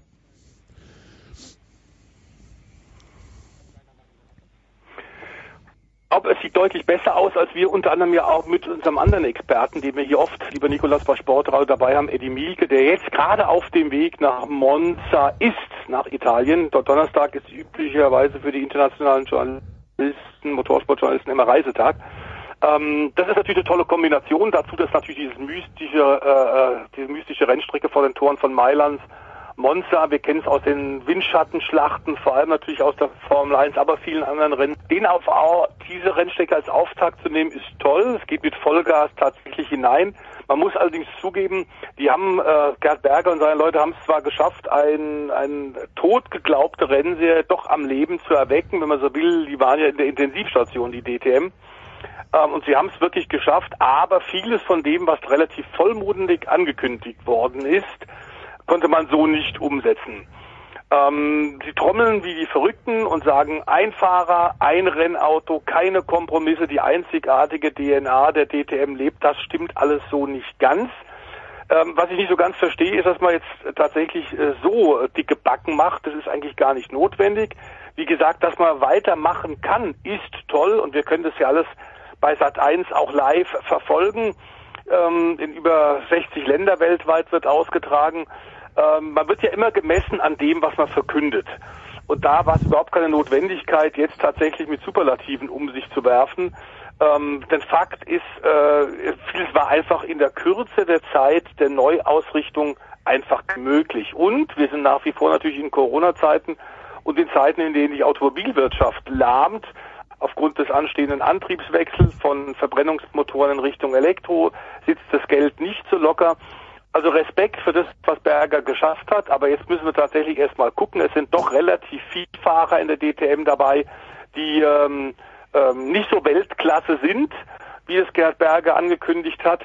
Ähm, aber toll ist tatsächlich, dass wir jetzt unter, sehr viel unterschiedliche Marken haben und da haben wir im Grunde die Verbindung zu der zweiten, sehr populären, bereits lange bestehenden und funktionierenden Rennserie in Deutschland, nämlich dem ADAC GT Masters. Ähm, ja, und ob sich das dann kannibalisiert oder nicht, das können wir erst sehen, mhm. wenn es läuft, ne? Genau so ist es. Ähm, also man muss jetzt sagen, von anhand, anhand der Teams, äh, die Gerd Berger da tatsächlich äh, hat überzeugen können von seinem neuen Konzept, gab es äh, noch keine großen Wechsel. Es sind ein, zwei Teams, die in beiden Rennserien starten. Es ist ein etwas anderes Konzept, wie gerade eben ja schon unterstrichen, ist es eine Sprintrennserie in der DTM und eine Rennserie mit Fahrerwechsel. Das heißt, zwei Piloten teilen sich ein Auto seit über zehn funktionierenden und guten Jahren in der ADAC GT Masters. Das hängt natürlich damit zusammen, dass man eine Pro-M-Rennserie hat, in der auch Gentleman Driver das Ganze finanzieren. Denn in diesen schwierigen Zeiten, wir haben es gerade gesagt, die wirtschaftlichen Rahmenbedingungen sind für Motorsport nicht ideal. Das merkt man ja sogar auch in der Formel 1 und in der MotoGP, also in Top-Kategorien. Alle Serien drunter leiden natürlich umso mehr.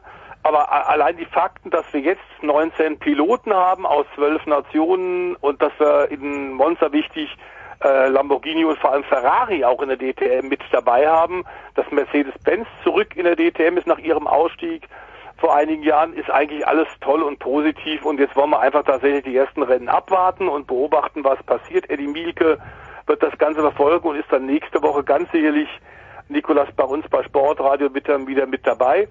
Die ADAC GT Masters hatten zwei Rennwochenenden bereits und beide waren extrem spektakulär. In Oschersleben und zuletzt am letzten Wochenende auf dem Red Bull Ring mit unterschiedlichen Siegern, mit fantastischem Motorsport.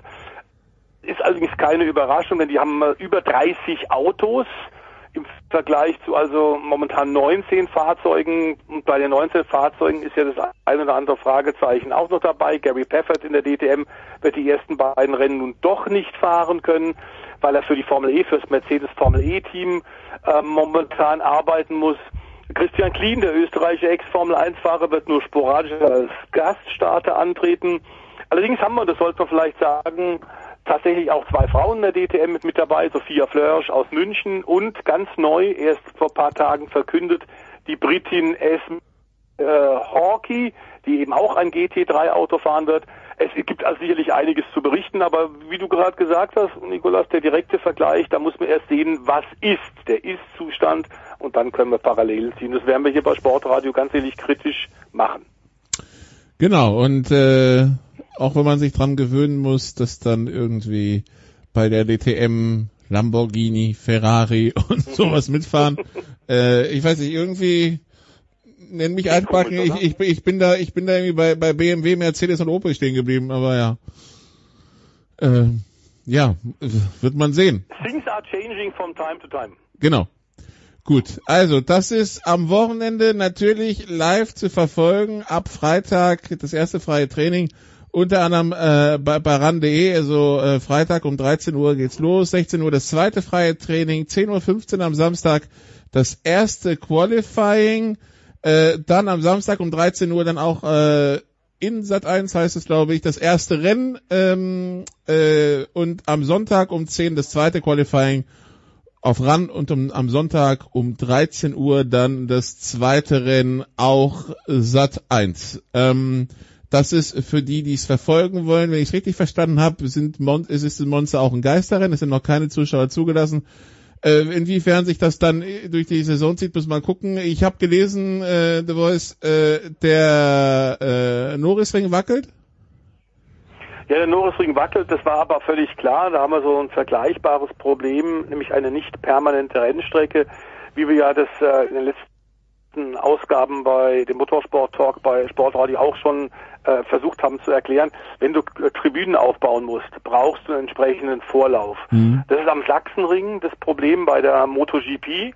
Du brauchst halt tatsächlich ein paar Wochen Vorlauf, um zu wissen, lohnt sich zu öffnen. Die Kosten für den Aufbau dieser äh, Tribünen sind enorm. Das geht natürlich nur, wenn du weißt, dass du eine Mindestanzahl von Zuschauern tatsächlich in diesen Corona-Zeiten ähm, äh, reinbekommst und, und öffnen darfst.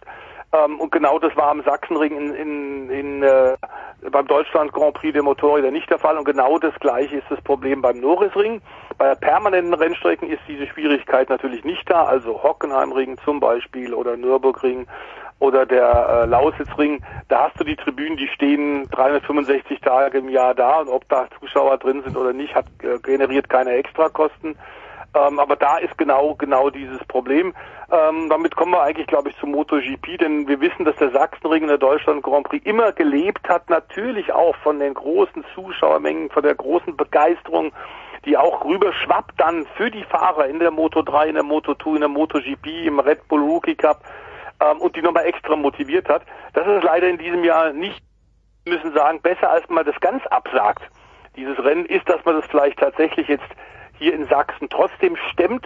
Und das ist gut. Und dann müssen wir Danke sagen dem ADAC und äh, auch natürlich ganz klar der Dorner. Ähm, zumal wir in diesem in der MotoGP fantastisch Sport haben und das kann man ja fernsehmäßig auch gut verfolgen. Servus TV wird sogar jetzt vom Sachsenring die Übertragungszeiten deutlich noch ausweiten, weil es ein Saisonhöhepunkt ist natürlich im deutschsprachigen Raum. Wir haben so viele unterschiedliche Sieger gehabt und nach sieben von 19 Rennen bisher ist es auch an der Spitze alles unglaublich offen, unglaublich spannend. Wir haben meistens die Top 10 innerhalb von weniger Zehntelsekunden. Äh, da kann sich die Formel 1 tatsächlich auch, Nikolas, ein Vorbild nehmen. So spektakulär und die Entscheidungen fallen eigentlich immer erst in den letzten Momenten. Zuletzt hat sich ja KTM ähm, in Barcelona in Momelo zurückgemeldet mit dem ersten Sieg in diesem Jahr äh, mit Miguel Oliveira. Das heißt, die spielen jetzt vorne auch mit, neben den Ducatis, neben Fabio Quattararo.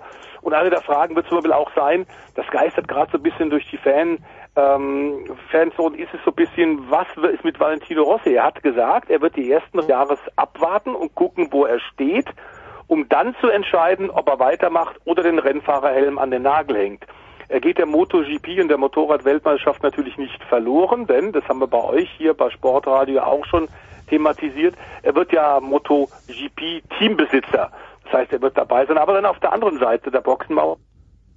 Und als Fahrer könnte er bisher ein mäßiger, von Ergebnissen her wirklich sehr mäßiger Beginn dieses Jahres war dass er vielleicht tatsächlich Farewell sagt und Tschüss sagt. Äh, er hatte jetzt nach Barcelona am Montag, vergangenen Montag, einen guten Test. Da ging es ein bisschen voran. Ähm, er hat ja da von allen Yamaha-Fahrern die meisten Probleme, unter anderem mit den neuen Michelin-Reifen. Ähm, also leiser Optimismus ist da, glaube ich, bei ihm und bei seinen vielen Millionen Fans weltweit angesagt.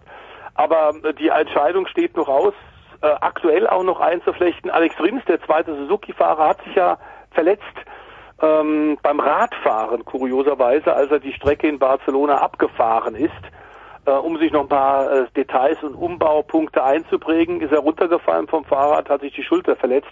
Der wird am Sachsen, das kam, das AK kam, kam jetzt, er hat die ärztliche Freigabe fürs Comeback.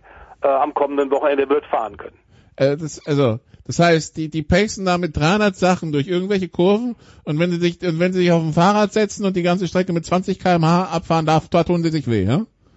Ja, äh, es ist natürlich ein etwas bizarrer Unfall. Es war ihm höchst peinlich. Er hat gesagt, ich wäre am liebsten im Boden versunken vor Peinlichkeit. Aber genau so, wie du es beschreibst, war's.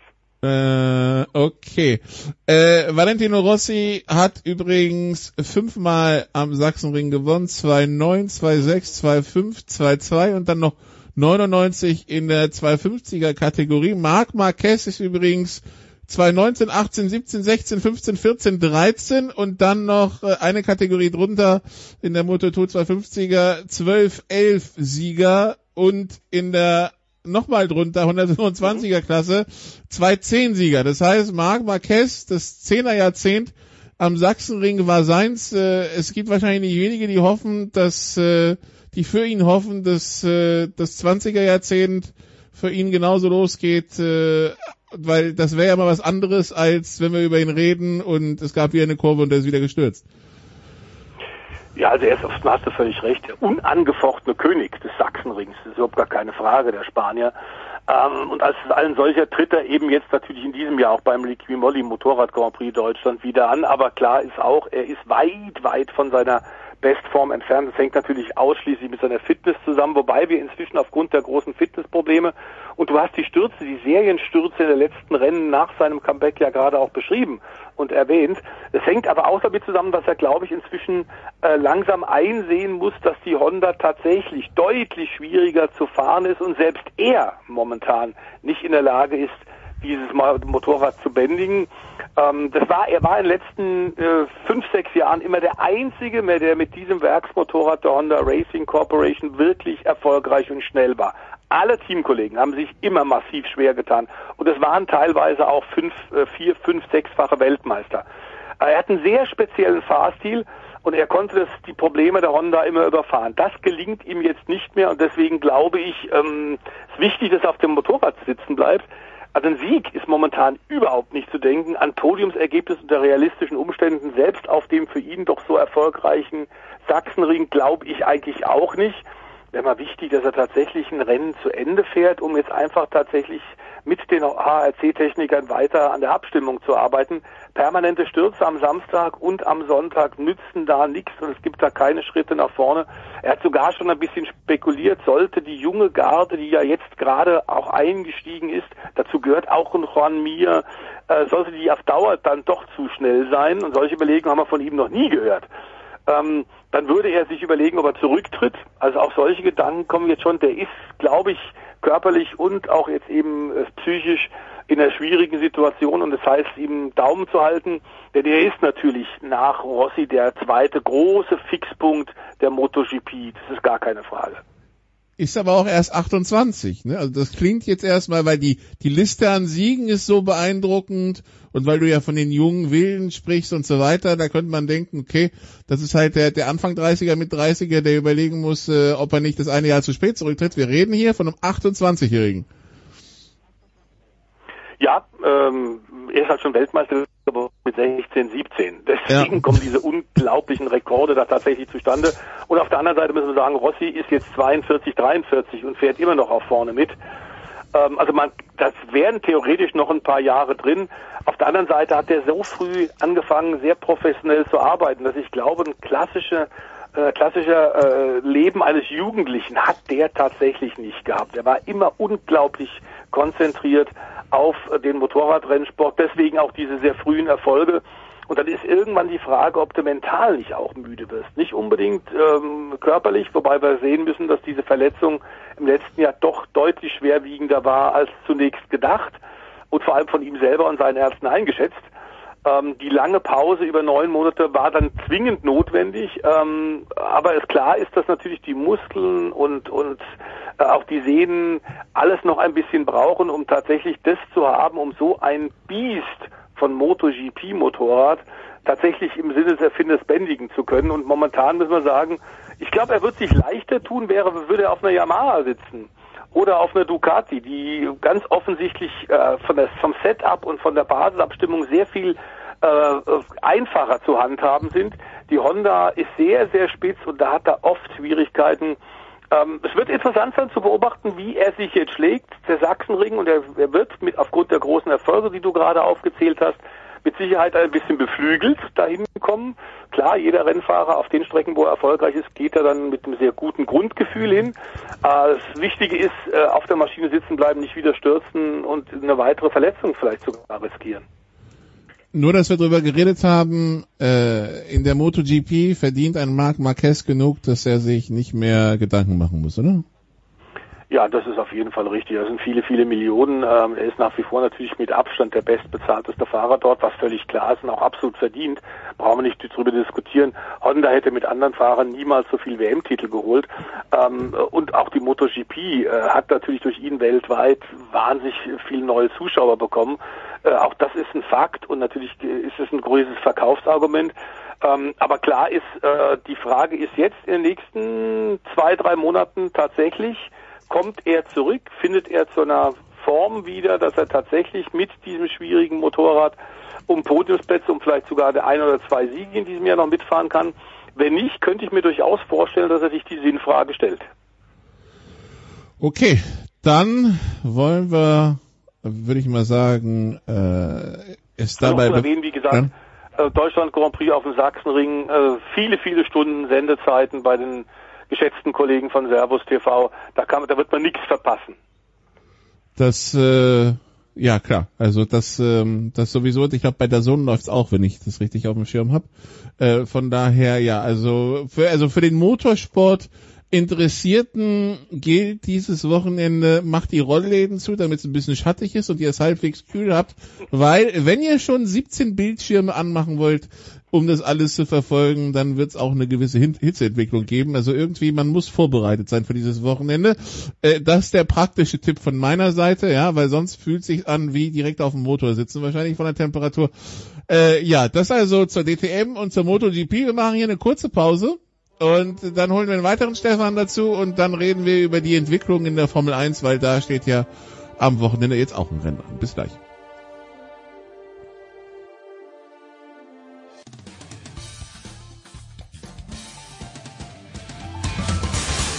Hallo, hier ist Malaika Mihambo und ihr hört Sportradio 360.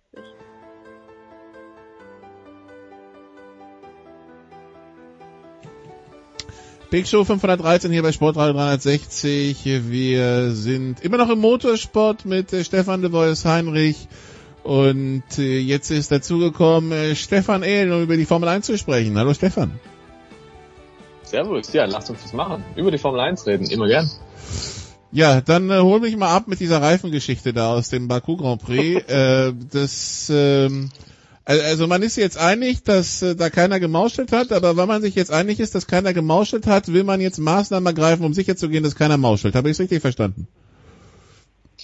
Ja, ich glaube, so hast du es äh, recht treffend wiedergegeben und die Situation ist insofern hochpolitisch, was man an den Formulierungen auch erkennen kann. Also man hat darauf verzichtet, irgendwie was klipp und klares zu sagen, sondern laviert da von einer Seite rum auf die andere.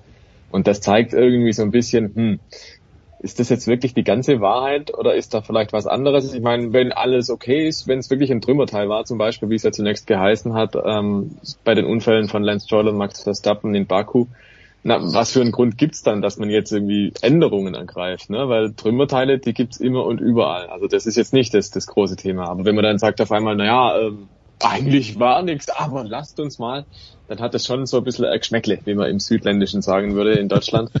Und das ist jetzt halt die große Frage. Gibt's da wirklich was oder ist es vielleicht doch irgendwie unglücklich formuliert? Also man weiß es nicht so richtig. Aber in der Formel 1, das wissen wir ja, ist äh, Politik sehr hoch gehängt und natürlich ist es auch für Pirelli ein Dilemma. Pirelli als Reifenausrüster der Formel 1 ist immer der Verlierer. Wenn es gut läuft, spricht keiner über die Reifen. Wenn es schief läuft, dann immer und dann ist immer natürlich negative Kritik. Also ich, ich fühle da auch ein bisschen für Mario Isola, ähm, der, der kann es einfach nicht richtig machen, glaube ich. Der hat einfach das Problem, dass er immer sofort in der Defensive ist, wenn er quasi angesprochen wird, weil dann ist klar, irgendwas hat nicht gepasst. Und ähm, das, dementsprechend, ich glaube, Pirelli hat da einfach die unglückliche Ausgangssituation. Seit Jahren wird drauf rumgehackt, seit Jahren heißt es aber immer, die liefern quasi das, was die Formel 1 bestellt. Diese Reifen, die eben so in der Art verschleißen, ähm, die erfüllen also ihren Auftrag vollumfänglich, aber sie sind am Ende trotzdem immer wieder die Deppen. Und ja, hohe Politik halt eben, man versucht irgendwie die Situation noch zu retten und ich bin mir aber nicht so sicher, ob das in dem Fall geglückt ist. Äh, also wir sollten vielleicht, wenn ich da kurz reingrätschen darf, äh, noch sagen, dass diese Situation natürlich die äh, Situation immer jedes Reifen Alleinausrüsters ist. Äh, der Stefan Ehlen und ich haben ja sehr oft und sehr lange auch zusammen in der DTM gearbeitet und da war das genau das gleiche mit Hankook. Du kriegst immer Schläge und kannst es nicht allen recht machen. Und immer muss natürlich dann der äh, Motorsportverantwortliche des Reifenherstellers dastehen und erklären, warum das jetzt so ist und warum die Reifen zu hart sind oder zu weich, warum die schmieren oder nicht schmieren, ähm, warum er sich so entschieden hat und die Regenreifen dann bei äh, Halbregen dann doch zu schnell überhitzen und bei Starkregen doch zu schnell Aquaplaning haben. Und ich erinnere mich auch vor vielen Jahren war es bei Goodyear ähnlich. Da wurde nie drüber geredet, was die für tolle Reifen über Jahrzehnte gebaut haben. Ich erinnere mich, als Nigel Mansell den Reifenplatzer hatte und den WM-Titel im Williams verloren hat, wegen dem Reifenschaden in Australien, äh, waren die Schlagzeilen ähm, in, in England, Goodyear kostet Mansell den verdienten WM-Titel. Äh, also es kann immer äh, ein, ein, relativ schlimmes PR-Desaster werden. Auf der anderen Seite wissen die Reifenhersteller, was sie sich antun. Ähm, und das ist ein, ein, eine Grundproblematik, die Stefan gerade beschrieben hat, die jetzt halt hier Pirelli trifft. Äh, wäre eine Rückkehr zu Zeiten, wo es keinen exklusiven Reifenpartner gibt, sondern wo mehrere Hersteller drin waren, eine Lösung, Stefan? Nein, eigentlich nicht. Also die Formel 1 hat sich ja selbst einen Sparkurs verschrieben und zwei Reifenhersteller würde im Prinzip bedeuten, es muss einen Wettbewerb geben. Und dieser Wettbewerb kann auch nur sichergestellt werden, wenn es wieder Testfahrten gibt. Also es wird nicht passieren, dass die Formel 1 zwei Reifenhersteller zulässt und dann keine Testfahrten durchführt. Also in irgendeiner Form musst du ja verifizieren, dass das Produkt auch funktioniert und du musst es auch irgendwie weiterentwickeln von Jahr zu Jahr. Pirelli hat das, Pirelli hat solche Testtage, aber wenn es zwei wären, das würde dann bedeuten, dass die Laufleistung dementsprechend für die Testtage verdoppelt würde, weil der andere Reifenhersteller braucht ja genau die gleichen Testzeiten. Und da würden wieder die Teams auf die Barrikaden und sehen, ja klar, also wenn wir dann doppelt fahren müssen, dann wollen wir das auch doppelt bezahlt kriegen und so weiter und so fort, dann passt es wieder immer mit dem Maximalbudget. Also da würde ein Riesenfass aufgemacht werden, das momentan nicht zum Zeitgeist passt in der Formel 1. Also ich glaube, Zeiten, dass wirklich zwei oder mehrere Hersteller dabei waren, die Reifen bereitstellen, die sind endgültig vorbei oder zumindest vorbei für die absehbare Zukunft. Und ähm, ja, das ist aus Sicherheitsgründen vielleicht, aus Sicherheitsgründen, Stefan, glaube ich, auch eine vernünftige Lösung, nicht nur aus Budgetgründen. Glaube ich ja auch. Ich wollte gerade noch sagen, man hat auch in der Vergangenheit mit mehreren Reifenherstellern blöde Erfahrungen gemacht. Stellvertretend sei genannt Indianapolis 2005, ne? Da waren zwei Hersteller mhm. dabei und Michelin hat die Kurve 13 nicht gepackt, also diese Steilkurve, da sind die Reifen teilweise äh, äh, hochgegangen einfach. Ralf Schumacher ist da unter anderem in die Mauer eingeschlagen. Das Ende vom Lied war nur sechs Autos sind angetreten, nämlich die mhm. mit Bridgestone-Reifen. Und das war natürlich äh, ein Schlag ins Gesicht für die Formel 1 in den USA. Davon hat sie sich wirklich nie erholt, die Rennserie. Und das ist passiert, weil es eben nicht einen Reifen gab, der vielleicht ein bisschen konservativer ausgelegt war, sondern zwei Reifenhersteller, die aggressive Produkte entwickelt hatten und eins davon hat halt nicht gehalten. Also es ist nicht nur alles gut und toll, nur weil es zwei Reifenhersteller gibt, sondern es kann auch wirklich sein, dass das in die Hose geht. Und das war zumindest 2005 der Fall. Gut, dann The Voice. Äh, wir wissen, Tom Brady erzählt uns immer, er möchte spielen, bis er 45 ist oder vielleicht ein bisschen länger. Jetzt sagt uns Lewis Hamilton, er möchte nicht fahren, bis er 40 ist. Wie glauben wir ihm das? Ähm, da ist, glaube ich, schon was dran. Wir hatten es ja gerade schon im Motorradteil bei Marc Marquez mit 28, ähm, dass er auch schon relativ, äh, relativ müde ist über diese vielen Jahre der Wettbewerbsintensität und bei Lewis Hamilton ist ja auch so, dass der von klein auf unglaublich gebissen hat und unglaublich viel tatsächlich äh, auch auf viel verzichtet hat, nur um im Motorsport voranzukommen und erfolgreich zu sein. Nicht nur er, sondern seine gesamte Familie. Ja, und klar ist, dass du dann irgendwann mental ein bisschen, bisschen ausbrennst. Aber ich glaube, momentan ist das jetzt nicht so unbedingt das aktuelle wichtige Thema, denn der Zweikampf mit Max Verstappen und mit Red Bull scheint Spaß zu machen. So kennen wir ihn eigentlich auch. Er ist ein wettbewerbsintensiver Typ und die Solofahrten haben ihn mal auch ziemlich gelangweilt in den letzten Jahren vorne an der Spitze. Ähm, ich glaube, dass er tatsächlich jetzt äh, momentan da keinen ernsthaften Gedanken drüber verschwendet. Dass er nicht noch zehn Jahre Formel 1 fährt, das ist, glaube ich, sicher und das kann man auch nachvollziehen. Und dann ist die Frage, wer fährt sonst noch im Mercedes äh, durch die Gegend rum, ähm, äh, Stefan?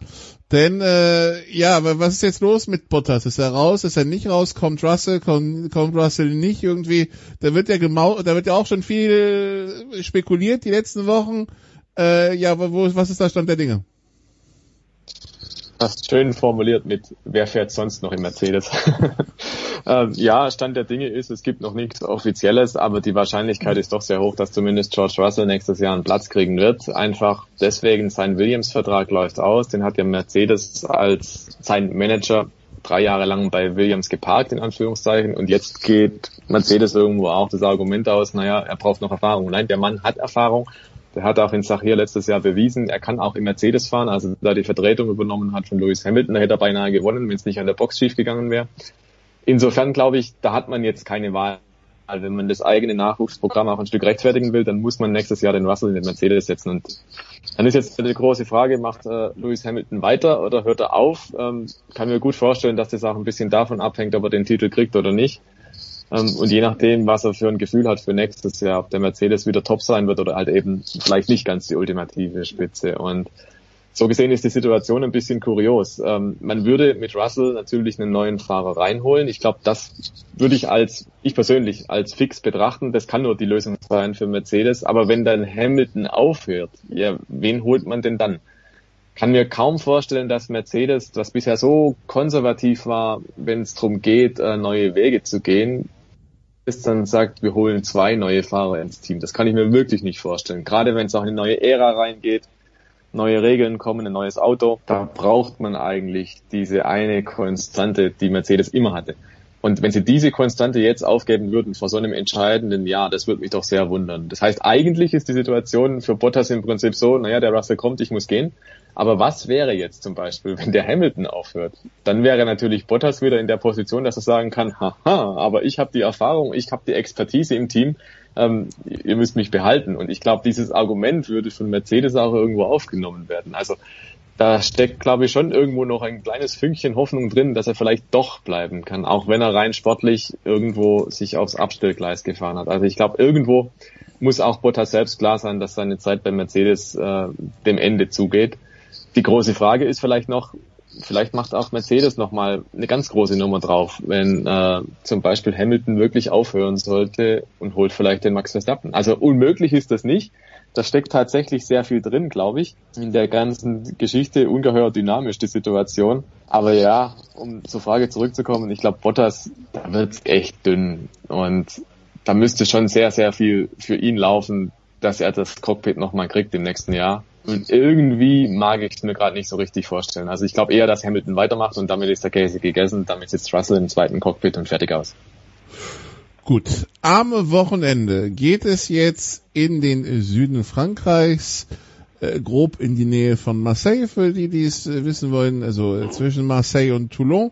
Äh, Circuit Paul Ricard Le Castellet steht an, äh, benannt nach einem Hersteller eines äh, in, in Süden Frankreichs, gerade an heißen Sommertagen wie diesen sehr genossenen Anis-Aperitifs. Äh, sehr lecker. Ja, wie, wie viele, wie, wie viele von diesen Aperitifs sollte sich der TV-Zuschauer The Voice äh, bereitstellen? Wir wissen, äh, das ist ja eigentlich keine Rennstrecke, das ist eine Teststrecke. Das sind etwa gefühlte 150 Quadratkilometer Asphalt, die da verbaut wurden. Ähm, also ja, welches Spektakel erwartet uns das uns da, weil ja, also ich höre über immer nur Beschwerden. Ähm, also ich muss sagen, mein, mein, mein erster Formel 1 Besuch war vor ja, vielen Jahrzehnten tatsächlich. Nicht in Deutschland oder nicht in Österreich. Ich bin zu meinem allerersten Grand Prix als Elfjähriger äh, nach Paul Ricard gekommen. Da war die gerade eröffnet. Es ist eine fantastische Rennstrecke in einer sehr guten Umgebung und inzwischen ist es äh, mehr als noch eine Testrennstrecke. Man hat ja ein bisschen was umgebaut, unter anderem die lange Mistralgeraden äh, mit einer Schikane, man könnte sagen verunstaltet, aber die Topspeeds mussten raus. Man war knapp an der 400 dran. Das war nicht gesund, also man hat die ein bisschen gedrittelt mit zwei Schikanen. Äh, Le Castellet ist ähm, äh, auch eine Rennstrecke, auf der Motorradrennen stattfinden, deswegen flacher Curbs und deswegen werden wir wahrscheinlich ähm, auch dieses Problem wieder mit äh, Track Limits haben. Das, was ja uns in Monaco natürlich in Baku nicht beschäftigt hat, denn da waren die Mauern respektive die Leitplanken. Das wird ein Thema sein. Dazu ist es in Le Castellet auf der Hochebene, du hast es ja gerade äh, schön geografisch beschrieben, ist eine Hochebene, haben wir immer den Mistralwind, nachdem ja die gerade auch äh, benannt ist, von der Küste her kommend. Und ähm, das könnte aerodynamisch dann tatsächlich für die eine oder andere kleine Überraschung sorgen. Kann es enorm geschoben werden. Das sind relativ warme Winde, die auch in Böen kommen können. Ähm, die Küste ist ja nicht so weit weg, nur ein paar Kilometer, die Mittelmeerküste. Dann haben sie wohl 70 Prozent der Rennstrecke, weil da über die Jahre ein paar Wellen drin waren, jetzt in der Pause letztes Jahr, als man auf Corona bedingt kein Formel 1 Rennen ausgetragen hat, neu asphaltiert. Auf Wunsch tatsächlich der Formel 1. Und der neue Asphalt soll nicht so ganz so aggressiv zu den Reifen sein. Ähm, denn Reifen bei hohen Temperaturen und gerade in der jetzigen Zeit äh, ist es immer ein heikles Thema, wird jeder drauf gucken. Und ich glaube, Stefan, worauf wir alle ganz besonders auch gucken werden, äh, wie handhabt die FIA jetzt mit den Heckflügeln? Denn wenn du lange Geraden hast, äh, wird das ein Thema sein. Mercedes wird mit Argus-Augen gucken auf das, was bei Red Bull hin passiert. Verbiegt sich der Heckflügel zu sehr oder nicht? Ähm, und es geht ja nicht nur um diese zwei Teams. Also ich glaube, das wird ein Fokus sein, oder? Ja, gehe ich auch schwer davon aus. Und du hast es schon gesagt, auch vor allem die Hitze ist natürlich ein Thema. Lufttemperatur über 30 Grad, dazu die Winde, die teilweise bis 70 kmh schnell werden wollen. Ähm, da die äußerlichen Bedingungen, die sind schon knallhart. Also ich kann mir auch sehr gut vorstellen, dass gerade im Qualifying, wenn es am heißesten sein soll, am gesamten Wochenende die Reifen regelrecht schmelzen. Da wird Pirelli auch äh, feuchte Augen kriegen, sehr wahrscheinlich, weil das wird sicherlich eine, eine Belastungsprobe nochmal darstellen. Und dann die ganzen politischen Spielchen drumherum, ja, Stefan, du sagst es dann schon, die Heckflügel. Also ich gehe schon davon aus, dass das Wochenende an sich nicht so langweilig wird. Beim Rennen, da bin ich mir wiederum nicht so sicher. Das ist tatsächlich eher so eine Rennstrecke, wo es jetzt auch mal gewisse Längen hat. Und da darf man dann natürlich schon auch irgendwo in Frage stellen, warum dann das Rennen an diesem Wochenende so stattfindet, wenn parallel, glaube ich, bei der Fußball ehe in Frankreich spielt. Ich glaube, die haben am Samstag Spieltag zeitgleich zum Qualifying. Ähm, da fragt man sich natürlich auch, ähm, wie clever ist das dann, wenn da der Frankreich Grand Prix sein Zeittraining aushält. Aber gut, ja, so sind halt dann die, die Termine jetzt gefallen und äh, Sport steht irgendwo auch immer in Konkurrenz zueinander. Am Rennen am Sonntag glaube ich eher, das ist eine Angelegenheit dann wieder für Mercedes gegen Red Bull und die große Spannung liegt dann wahrscheinlich auch darin, kann Mercedes jetzt nach den zwei schlechten Stadtrennen, wo sie ja wirklich eine, eine Schwächephase verbucht haben, wie seit 2012 nicht mehr, ob sie da tatsächlich wieder vorne mitspielen oder halt nicht. Also da ist da glaube ich schon Musik drin. Man darf wahrscheinlich aber halt vom Rennen an sich nicht zu viel erwarten, weil das einfach klassisch ist für ja, man fährt eher in Prozession, auch wenn es zwei DRS-Zonen gibt und auch wenn die Rennstrecke wirklich klasse ist. Aber ihr Umfeld, das gibt immer so ein paar Minuspunkte, diese, diese schrecklichen Linien dann und dieses Parkplatz-Image, das wird halt Le Castellet einfach nicht los. Es sieht da wirklich aus nach Parkplatz, ne? Also mit der Aussage, also nach einem rot-blauen Parkplatz, aber nach Parkplatz. Ähm, ja, was, äh, was will man machen? Äh, das, das war aber, das war jetzt verschoben, das war jetzt ein verschoben, ähm, Teil dieser verschobenen Geschichten, weil Türkei ausgefallen und so weiter, ne? Das ist richtig, genau. Der Terminplan wurde ja nochmal über den Haufen geworfen, weil eben, ich glaube, die Türkei hätte ja eigentlich als Kanada-Ersatz rein sollen in den Mhm. Kalender, wurde dann ja auch nochmal ausgetauscht und hat man ein paar Termine hin und her geschoben. Ja, und Resultat ist jetzt eben, jetzt kollidiert es halt ausgerechnet mit dem Frankreich-Spiel. Also der große Preis von Frankreich kollidiert mit dem Frankreich-Spiel. Bisschen unglücklich.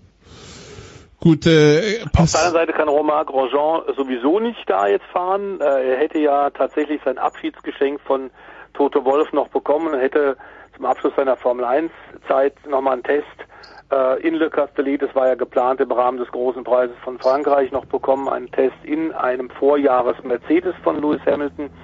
Äh, die Vorbereitungen sind ja alle auch äh, passiert. Er war im Werk, äh, Sitz ist angepasst worden. Aber durch die Vorverlegung um eine Woche äh, Le Castellet kam er jetzt, konnte er, hätte er eh nicht fahren können, denn er muss am kommenden Wochenende Indica fahren. In Amerika seine aktuelle neue Aufgabe, ja. Ähm, ja, was äh, eine Sache hatte ich noch, Sekunde, wie was äh, ach so genau. Nachdem jetzt äh, Sebastian Vettel äh, The Voice in den zwei Stadtrennen gut ausgesehen hat, braucht's jetzt die Bestätigung auf einem Rennkurs? Also einem echten Rennkurs, wir verstehen Ja, uns? natürlich. Ja, äh, auf einer permanenten Rennstrecke, völlig richtig. Ähm, die zwei Rennen waren fantastisch und haben uns eigentlich wie den Sebastian Vettel gezeigt, so wie wir ihn kennen, nämlich sehr smart tatsächlich. Er wusste ganz genau, wann er schnell fahren musste, wie er mit den Reifen umzugehen hatte, wann er vorsichtig agiert hat. Ähm, und sowohl in Monaco wie auch in Baku war das wirklich eindrucksvoll. Ähm, überhaupt gar keine Frage. Aber das muss man natürlich aufgrund der Spezifik der Strecke dann auch äh, sehen. Das ist jetzt genau wie bei Mercedes die Herausforderung. Ähm, Mercedes wird sich bestätigen müssen, dass tatsächlich die äh, Niederlage ähm, des Dauersiegers ähm, und der Druck, der jetzt auf die auf den äh, Silber, auf die schwarz lackierten Silberpfeil liegt, dass man da antworten kann auf einer richtigen permanenten Rennstrecke und äh, ganz klar, Aston Martin und Vettel haben zu beweisen, dass die guten letzten beiden Grand Prix, die Leistung dort auch auf einer richtigen Rennstrecke, einer Dauerrennstrecke, einer permanenten Rennstrecke bestätigt werden können. Ich glaube tatsächlich, dass die äh, einiges gefunden haben, ähm, das Auto besser verstehen, auch Teile gebracht haben, die Vettel das äh, Fahren leichter machen. Äh, ich weiß nicht, ob er aufs Podium wird mitfahren können, aber ich glaube durchaus, dass äh, gegenüber den Leistungen zu Saisonbeginn, und das war ja ziemlich desaströs, man sich deutlich verbessert hat und dass wir tatsächlich äh, den grünen äh, Aston Martin äh, vorne mitfahren sehen in, in den Punkten und äh, ich glaube auch äh, die Möglichkeit, in die Top 10 im Qualifying zu fahren, sollte eigentlich da sein. Gut, dann werden wir uns das anschauen, äh, freuen uns auf ausführliche Diskussionen über Track Limits nächste Woche. Und äh, dann bedanke ich mich bei Stefan Ehlen und Stefan de Voice Heinrich für die Zeit, die sie wie immer donnerstags aufbringen, um äh, solche Segmente aufzunehmen. Ähm, an dieser Stelle geht's jetzt zurück an den Producer in der, in der Big Show 513. Wir hören uns äh, bestimmt bald wieder, weil Football ist ja immer und äh, Tennis, das den Producer auf Trab hält, auch.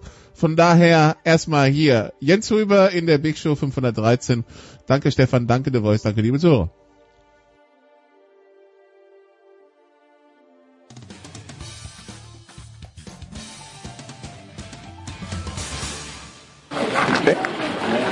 Hallo, hier ist Thomas Müller und Sie hören Sportradio 360. Dankeschön.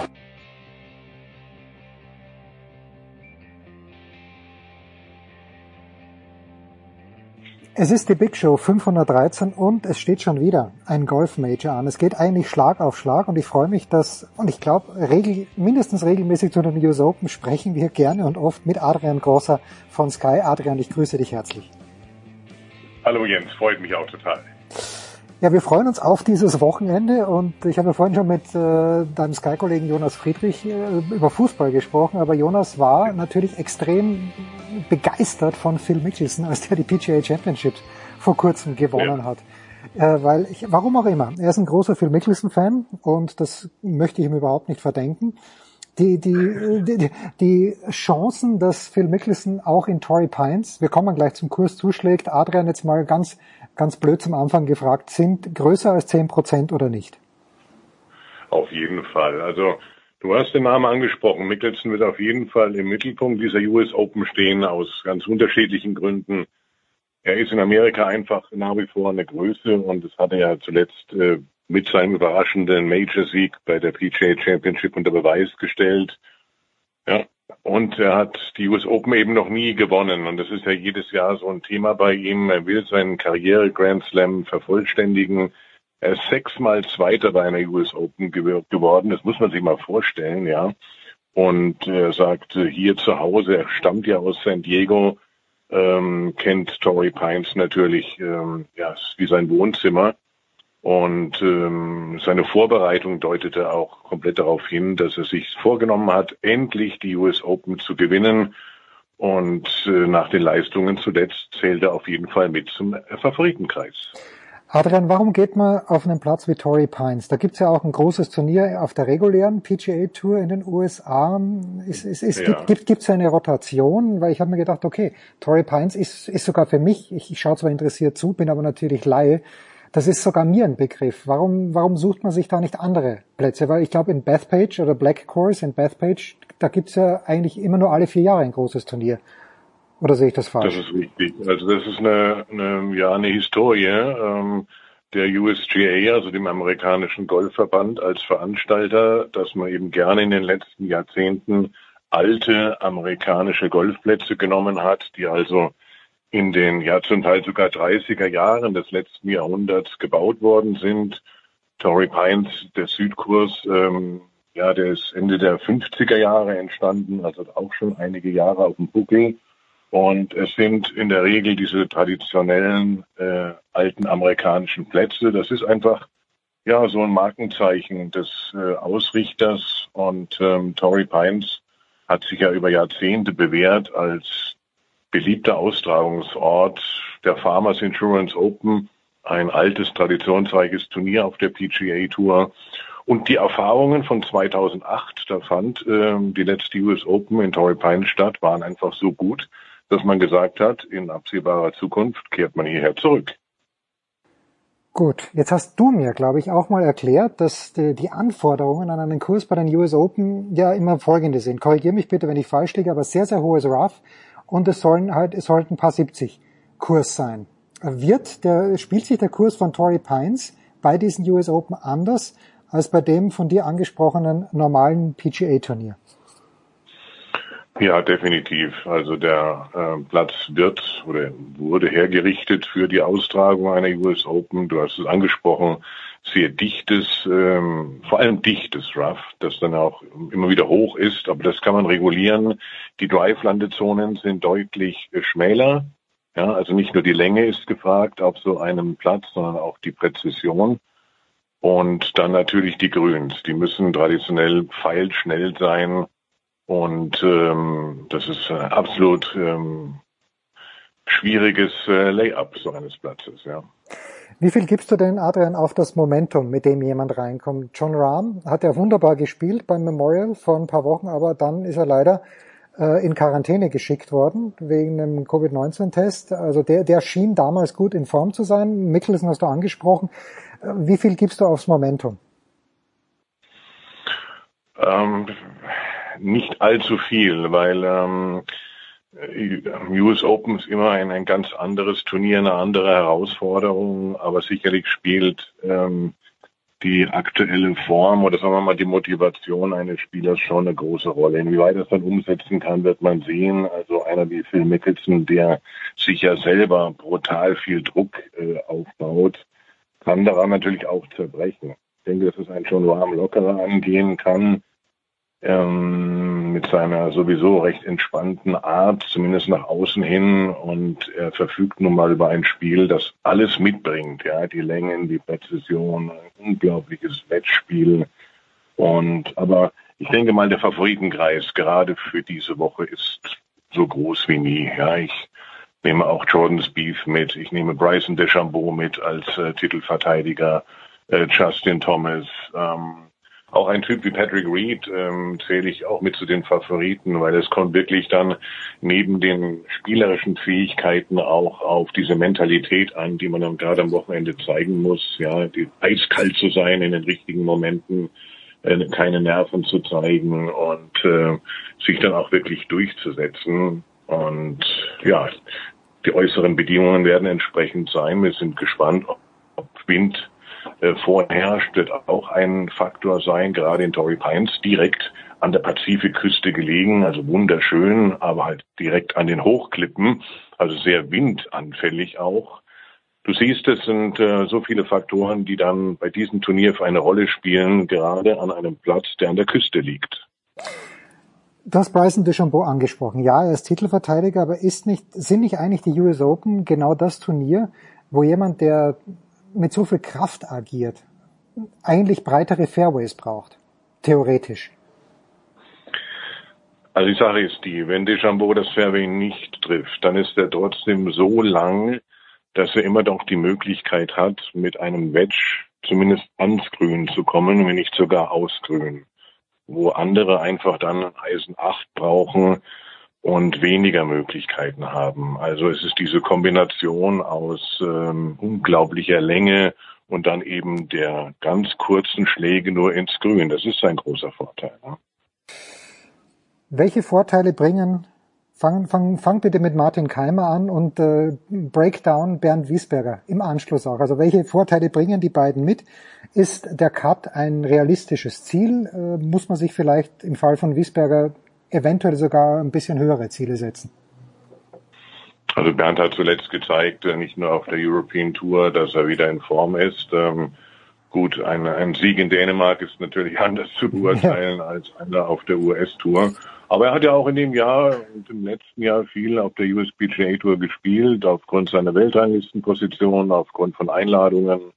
Er steht ja auch nicht so weit weg, äh, ins Ryder Cup Team zu kommen. Also Bernd Wiesberger ist längst ein namhafter Spieler auf allerhöchstem Niveau und ähm, die Problematik wird sein, äh, nicht, nicht den Cut zu schaffen, das traue ich ihm sowieso zu, aber dann eben ähm, am Wochenende da mithalten zu können oben. Ja, also wirklich über vier Tage eine Leistung zu bringen auf absolut Weltklasse-Niveau. Ja. Das wird das große Problem sein. Und das ist ja das, was auch Martin Keimer, um ähm, deine Frage weiter zu beantworten, für große Probleme ja, bereitet in den letzten Jahren, dass er es eben bisher nicht wieder geschafft hat, tatsächlich fehlerfrei über vier Runden zu kommen. Ansätze sind da. In den letzten Wochen ist seine Form eher ja, abfallend. Also Martin Keimer wird definitiv um den Cut kämpfen müssen. Meine Einschätzung. Wo siehst du denn in deiner langjährigen Erfahrung das größte Problem? Ist es die psychische Belastung, über vier Tage gut zu spielen, oder haben die Jungs schon auch körperliche Probleme dann am Sonntag zum Mittag? Also körperliche Probleme sicherlich weniger. Ähm, die Weltspitze ist äh, topfit. Ähm, nicht nur die Jüngeren, auch die Älteren. Phil Mickelson hat ja gesagt, ähm, die Jugend, die fitte Jugend war für ihn in den letzten Jahren, als es auf die 50 zuging, immer Motivation, noch mehr zu trainieren. Ja, also im Ausdauerbereich, im Schnellkraftbereich. Es ist, äh, weil sie alle auf einem unglaublich hohen Niveau gleich spielen, dann eine Sache des Kopfes definitiv. Gut, für uns äh, heißt es wieder Torrey Pines, ja, Pazifikküste, das äh, könnte ein kleines bisschen später werden. Adrian, wann geht's los mit den Übertragungen auf Sky? Ich gehe mal davon aus, dass, dass du am Start sein wirst und Gregor möglicherweise. Gregor und ich werden uns die Übertragungszeiten teilen. Wir übertragen jeden Tag acht Stunden. Ähm, also wirklich US Open pur, beginnen äh, morgen, pardon, am Donnerstag ab 20 Uhr bis 4 Uhr nachts. Wahnsinn. Ähm, und dann die nächsten Tage 19 Uhr bis 18 Uhr, dann entsprechend bis 3 Uhr, 2 Uhr. Also wirklich das volle Programm und wir sind nun mal in Kalifornien. Mit der Zeitverschiebung von neun Stunden äh, haben wir diese Sendezeiten. Aber ich denke, es wird sich lohnen, dran zu bleiben. Ja. Das werden wir auf jeden Fall machen. Adrian Grosser war das von Sky, die Big Show 513, die US Open Golf Championships an diesem Wochenende in Torrey Pines. Äh, Adrian, ich danke dir ganz, ganz herzlich. Wir freuen uns drauf. Sehr gerne. Pause. Danke.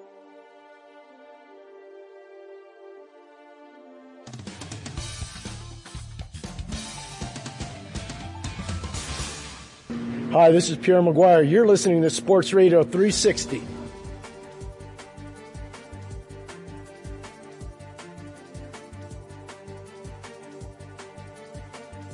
Ja, in der Big Show 513 geht's weiter. Jetzt mit der NBA. Ich habe ihm einen Monat Pause gegönnt. Ich weiß nicht warum. Weil er busy ist, weil ich busy bin.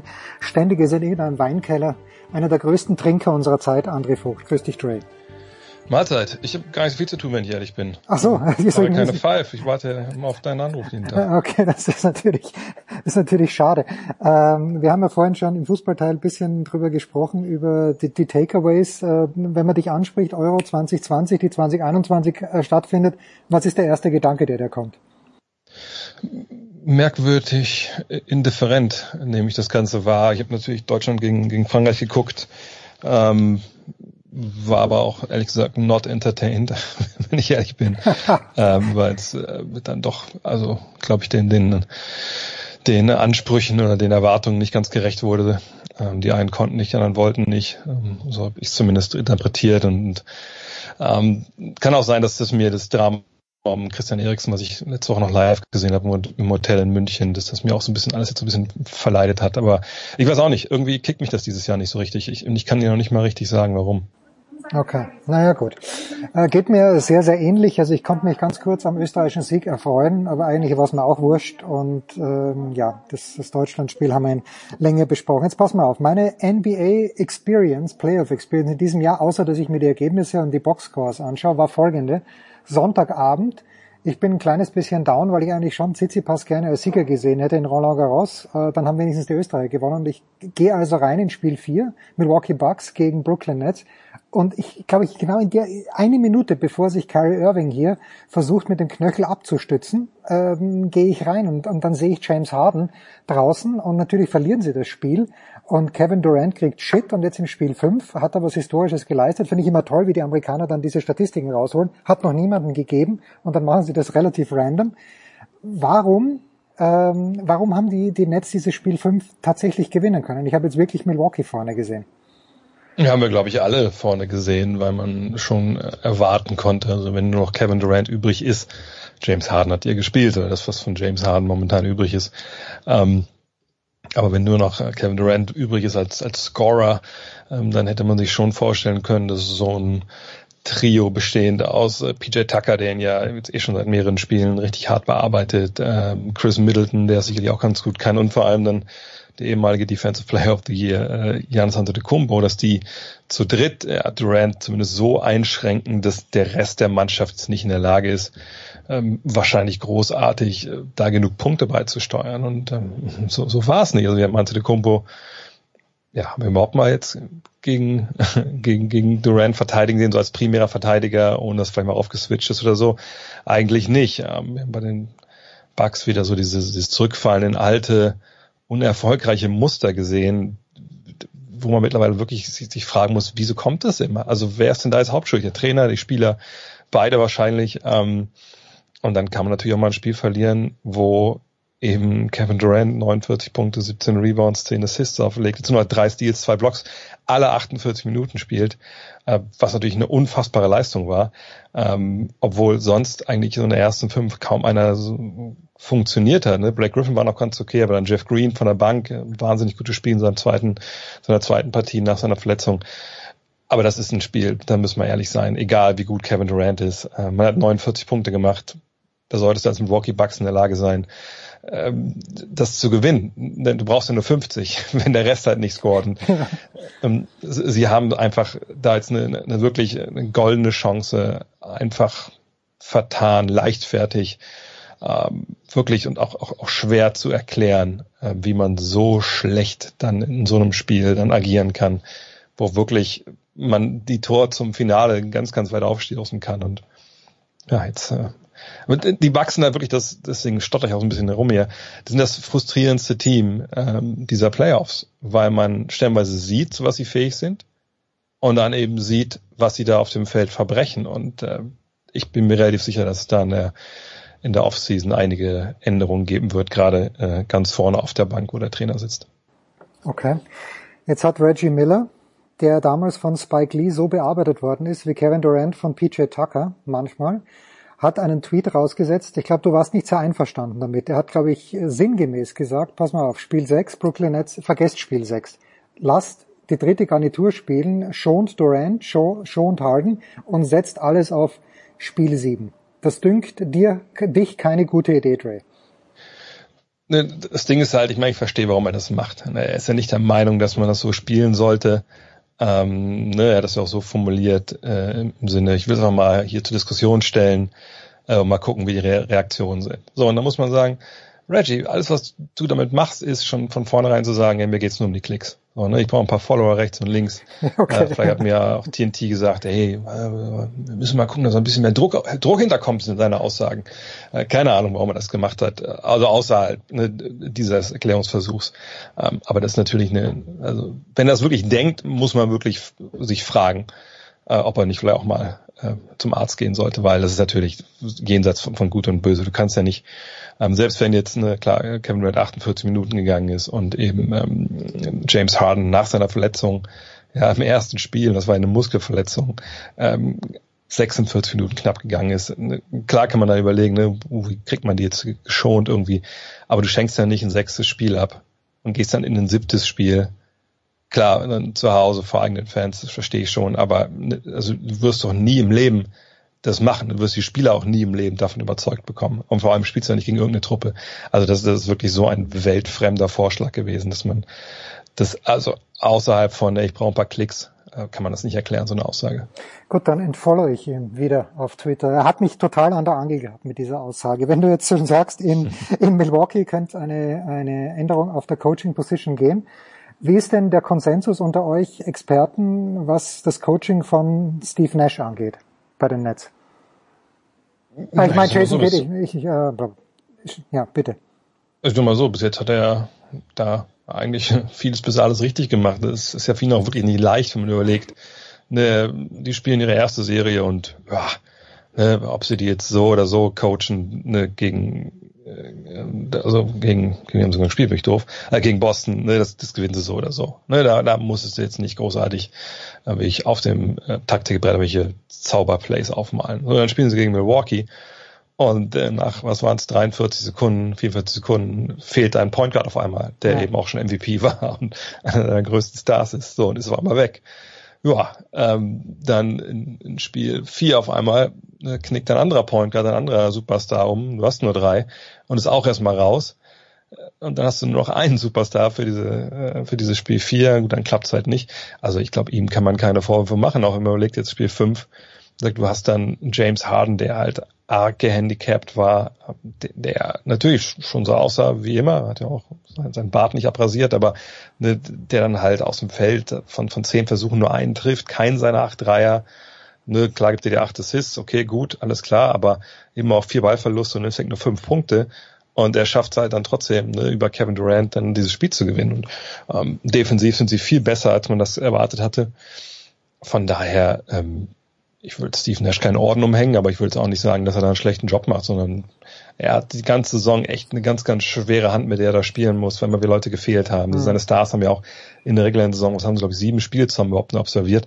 Ähm, von daher, also Hut ab, wie er, wie er das da jetzt gemacht hat. Und äh, bin, bin echt gespannt, wie, wie weit es noch gehen kann oder was der nächste Schicksalsschlag ist, den die Brooklyn Nets irgendwie wegstecken müssen. Ja, also, da haben wir schon fünf Spiele hinter uns. Äh, der Ehrlichkeit halber muss gesagt werden, Dre und ich nehmen am Mittwochnachmittag auf. Das heißt, heute in der Nacht äh, von Mittwoch auf Donnerstag jeweils fünftes Spiel bei Atlanta gegen Philadelphia und die Clippers zu Gast in Utah. Bei beiden Serien steht es 2 zu 2. Bei welcher Serie, Dre, ist das die größere Überraschung? Ich gehe mal all in und sag äh, bei Philadelphia gegen Atlanta. Ja, wenn man quasi äh, davon ausgegangen wäre, alle sind fit, ne, in einem Vakuum spielen wir diese Serie, dann hätte ich auch gesagt, ja, wahrscheinlich führt Philly 3 zu 1 nach, nach vier Spielen. Aber äh, wir haben es natürlich in Spiel 4 gesehen, dass Joel Embiid, äh, wo man bis dahin auch dachte, ja, das muss ja der äh, am wenigsten einflussreichste Meniskusriss aller Zeiten sein, das, so wie der ja. spielt. Das hat man dann gesehen, okay, also ganz so einfach ist dann doch nicht. Ne? In der ersten Halbzeit hat er dann irgendwie einen Schlag wegbekommen hat das dann auch gemerkt auf einmal, ne? Und dann geht wahrscheinlich bei einem wie ihm auch so ein bisschen das Denken dann los, ne? Er war ja in seiner Karriere öfter mal verletzt. Und ähm, naja, und dann verlieren sie eben dieses vierte Spiel und dann steht es halt 2 zu 2. So, es sind aber auch Playoffs, das kann eben passieren. Ne? Dennoch würde ich jetzt nicht sagen, äh, nur weil Jalen Beater von 20 Würfen nur vier getroffen hat im, im Spiel 4, dass die Hawks jetzt beim Favorit sind. Also außer jetzt wirklich ein bleibender Schaden, jetzt nur der Schaden ist größer geworden, ähm, würde ich trotzdem sagen, die Sixers äh, gewinnen das. Auf der anderen Seite muss man sagen, ähm, Utah gegen die Clippers, das ist schon auch eine super strange Serie. Es wundert, glaube ich, niemand, dass es 2-2 steht. Ähm, wir haben ja auch Mike Conley bei Utah noch nicht gesehen, der ein extrem wichtiger Spieler ist, der Point Guard. Jetzt kam vorhin gerade, kurz bevor wir hier angefangen haben aufzunehmen, die Meldung, dass Kawhi Leonard Spiel 5 verpassen wird, weil er sich am Knie verletzt hat. Okay. Ähm, was ja nur der zweitgrößte Schocker des Tages war. Ähm, Moment, sag um, mir den größten bitte. Den größten habe ich, äh, habe ich versäumt offenbar. Ja, der größte kam ein paar Minuten vorher, dass Chris Paul ähm, ins Covid-Protokoll gegangen ist. Ach, und wenn Scheiße. man so gelesen hat, äh, dass er jetzt erstmal auf unbestimmte Zeit draußen ist, dann muss man davon ausgehen, dass er ähm, eben nicht auf irgendeiner Party war, äh, wo man keine Masken getragen hat, sondern ja. dann muss man davon ausgehen, dass er wahrscheinlich nicht geimpft ist. Das ist ja mal das Erste. Und zum anderen, dass er eben sich infiziert hat. Und das würde jetzt in seinem Fall bedeuten, mindestens zehn Tage erstmal Quarantäne und zwei Tage, ähm, in denen er erstmal so eins gegen null oder so alleine erstmal arbeiten muss und zeigen muss, hey, Herzmuskel ist okay, etc. Ähm, also zwölf Tage, die er erstmal raus ist. So. Und in dem, in der Taktung, in der wir uns gerade befinden, in den Playoffs, würde das bedeuten, dass er wahrscheinlich erst so zu Spiel, die, die Daten stehen noch nicht ganz fest, sagen wir mal Spiel drei, vier, der Western Conference Finals, denn die Suns sind ja schon durch. Sie warten ja auf den Sieger Hm. von Clippers gegen Jazz, ähm, das dann schon drei, vier Spiele vielleicht gespielt sind, bis er dann zurückkommt. Wenn er denn dann am Ende ne, dann sich auch frei testen kann. Du brauchst ja so zwei äh, negative PCR-Tests so in den letzten oder innerhalb von 24 Stunden. Ähm, das also das ist wirklich, das ist nicht gut. Deswegen holt es mich auch immer ein Monat, einmal im Monat hier rein, dass ich sowas sage, dass es nicht gut ist, wenn der beste Spieler einer Mannschaft nicht dabei ist, die ersten drei, vier Spiele. Das, diese Expertise, die kann keiner lernen. Die, die, die einfach bringst, bringst nur du so glaubwürdig rüber. Das muss man ganz klar sagen. ähm, naja, und das Problem ist natürlich äh, nicht nur, dass er jetzt ausführt, dass das das größte Problem ist für Phoenix, aber wenn man jetzt sagen will, ja gut, aber wenn es irgendwie sieben Spiele geht in, in, in Utah gegen LA, das wäre natürlich dann gut, so, ne, dann hätte man vielleicht dann, na, vielleicht sind es nur zwei Spiele, keine Ahnung, wie der Spielplan dann ist. Aber jetzt fehlt Kawhi Leonard in Spiel fünf. Da tut mir wirklich sehr, sehr schwer zu denken, dass, dass die Clippers dieses Spiel gewinnen. Ähm, sprich, wenn es dann vielleicht auch in sechs Spielen vorbei ist, hast auch nicht so viel Zeit dann verloren, sag ich mal, aber na, da kommt es ja auch auf jeden Tag an, eventuell. Also wirklich, äh, ja, wirklich zwei große Schocker heute, weil natürlich auch für die Clippers da eine Menge auf dem Spiel steht. Und äh, man ist auch am Abwarten muss, man ist eine Knieverletzung, er hat so in Spiel 4 schon gesagt, das tut weh. Äh, und auch er hat ja eine Verletzungshistorie, die nicht ganz sauber ist. Ähm, es ist leider eine Saison, ich habe das vorhin noch getwittert, wo man sich wirklich jetzt, spätestens jetzt fragen muss, war das denn wirklich so sinnvoll, ne, dass man vor Weihnachten angefangen hat? Und wenn wir uns erinnern, der Grund dafür war wie immer Geld. Ne? Man Ja. hat damals gesprochen von 500 Millionen Dollar, die der Liga äh, entgehen würden, wenn man eben nicht vor Weihnachten anfängt. Naja, ist es das jetzt wert, dass wir jetzt dann vielleicht Finals haben oder auch Conference Finals erstmal, die dann, also ohne Stars ist ja übertrieben, es werden schon ein paar Stars irgendwie sich finden, die da auflaufen können. Aber was ist denn, wenn in den Western Conference Finals eben Chris Paul fehlt? Ähm, und das eine klare Sache vielleicht für, für Utah wird oder für die Clippers. Was ist denn, wenn in den Eastern Conference Finals, ähm, sagen wir mal, die Sixers machen das gegen die, äh, die Nets, Kyrie Irving und Joel Embiid fehlen oder Joel Embiid angeschlagen ist und nicht so dominieren kann, dann kommst du in die Finals. Ja, hoffentlich haben wir da ja dann vielleicht einmal zwei Mannschaften, die zwei voller Stärke sind, aber so wie das momentan aussieht, eher nicht. Es waren jetzt, glaube ich, acht oder neun All-Stars, die dieser Postseason, ähm, also diesen Playoffs ein Spiel verpasst haben, verletzt. Und das ist ein Rekord in der NBA-Geschichte. Also ähm, das kann jetzt wirklich in einer, in einer ganz, ganz komischen Saison und in einer ganz, ganz gehetzten Saison am Ende sich total rächen, dass man da unbedingt vor Weihnachten anfangen wollte. Ja gut, und das Erstaunliche ist natürlich auch, äh, das habe ich dann bei Dan Labertard gehört, ich, ich äh, lese und höre ja nur, aber die, die beiden Finalteams, und waren es nicht sogar, nee, war Halbfinale, war im vergangenen Jahr, gewinnen haben die Lakers und die, die Heat, aber jedenfalls die Finalteams, erste Runde schon raus. Das ist natürlich auch erstaunlich. Und das hat vielleicht was damit zu tun, so die Überlegung, dass die Pause einfach zu kurz war. Was ja, war ich meine, es waren natürlich beides Mannschaften, die arg von Verletzungen Gebeutelt, ja. gebeutelt waren. Ich meine, bei, bei Anthony Davis muss man sagen, das war das erste Mal in der Karriere, das ist eigentlich bei ihm äh, eigentlich die Norm, dass er seine 10, 15, 20 Spiele verpasst. LeBron James natürlich eher einer, der in der Vergangenheit ne, recht gesund immer war. Aber die Szene bei ihm, ich habe die damals ja kommentiert gegen Atlanta, naja, er will einen Ball, der auf dem Boden liegt, quasi aufheben im Spiel und das springt ihn halt ein Gegner ins, in den Knöchel. Also ich glaube, da kannst du drei Tage vorher äh, irgendwo Wellnessmassage gemacht haben und ähm, da, deinen Rücken da halt komplett massieren lassen, was weiß ich, und noch, noch neue Fußnägel alle drauf. Trotzdem ne, ist dann dein, dein Knöchel kaputt. Ähm, aber natürlich gibt es andere Verletzungen, wo man sagen muss, da ist dann vielleicht ein bisschen, ist es dann schon eher ne, diese Belastung, gerade so Muskelverletzungen etc. Und Miami muss man auch sagen, das war eine sehr unruhige Saison. Sie haben ein paar wichtige Spiele abgegeben in der Offseason. Jimmy Butler hat ähm, Covid gehabt. Ähm, ne, da hatten sie, kam nicht wirklich in ihren Groove rein. Und äh, wer weiß, vielleicht hat auch viel die Saison damit zu tun oder die kurze Pause. Aber das, da lief schon viel falsch bei, in Miami dieses Jahr. Das muss man, glaube ich, auch ganz klar sagen. Okay. Ein Wort noch vielleicht zum All-NBA-Team, also die, die fünf besten Spieler, zumindest also das, das beste Team mit eben angesprochenem Kawhi Leonard, mit Steph Curry, mit der Giannis Antetokounmpo, mit Luka Doncic, den ich sehr gern drin sehe, und natürlich der MVP darf auch nicht fehlen, Nikola Jokic. Äh, bist du, are you fine with this first team?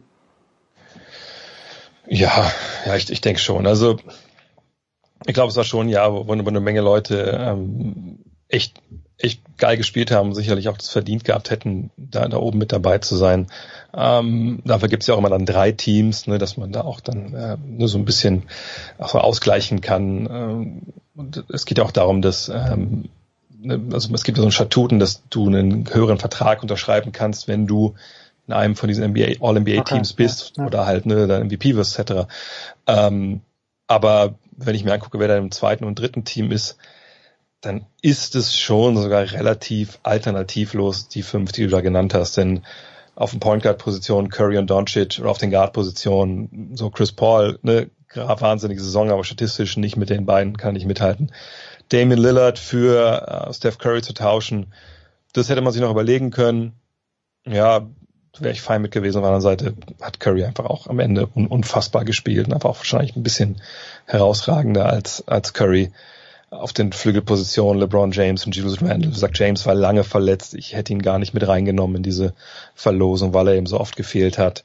Ähm, und auch Paul George und Jimmy Butler aus dem dritten Team, finde ich, haben jetzt auch nicht die, äh, die Saisons gespielt, dass man die jetzt da oben mit einsortieren müsste. Und auf Center, klar, Joel Embiid, äh, Nikola Jokic, eigentlich ein Duell auf Augenhöhe, waren ja auch beide ähm, beim MVP Award ganz vorne mit dabei. Nur Embiid hat eben auch viel zu viele Spiele verpasst. Von daher, auch das stellt sich vielleicht sogar so ein bisschen auch äh, aufgrund von Verletzungen etc. von selbst auf. Aber mit den fünf kann man eigentlich jetzt nicht das, das, das großartige Problem haben, denke ich. Und also du hast ihn erwähnt, aber Julius Randle, mich freut es einfach, dass ein New York Nick hier dabei ist. Äh, das ist die abschließende Frage. Als ich damals in New York gelebt habe, da mochte ich die Knicks irgendwie nicht besonders gern. Aber sie sind mir jetzt, sie sind ja mittlerweile das Clown-Team seit ein paar Jahren in New York, äh, zumindest in meiner, in meiner Sichtweise. Was ist die Perspektive für die Knicks? Haben die Cap Space? Äh, kommt da jemand dazu? Wie schaut's für die Knicks im kommenden Jahr aus? Ja, sie haben schon Cap Space, weil sie sich ja die letzten Jahre so ein bisschen durchgehangelt haben mit Spielern, die, ähm, also vor allem mit, mit Veteranen, die dann relativ kurz laufende Verträge hatten oder eben nicht garantierte Verträge. Und das hat sich bis in dieses Jahr dann schon durchgezogen. Ähm, das Problem ist halt so ein bisschen, jetzt hast du den ersten Erfolg gehabt und es, es lief ja relativ gut. Ähm, es werden eine Menge Leute Free Agents, also zum Beispiel auch Derek Rose. Und du hast Cap Space nur was machst du jetzt? Ähm, bringst du jemanden wie Derek Rose nochmal zurück? Für wie viel Geld würdest du das machen wollen? Äh, jemand wie Nerlens Snell hat ja auch eine gute Saison gespielt. Bringst du den zurück? Oder findest du irgendwie die, die große Lösung? Und das ist natürlich jetzt die Frage. Du hast Randall, du hast RJ Barrett, der einen guten Sprung nach vorne gemacht hat, der, der junge Flügelspieler. Ähm, du hast mit Obi Toppin einen Rookie, der überhaupt gar keinen Sprung gemacht hat, sondern eher so versucht hat, irgendwie zu überleben. Ähm, was machst du mit dem?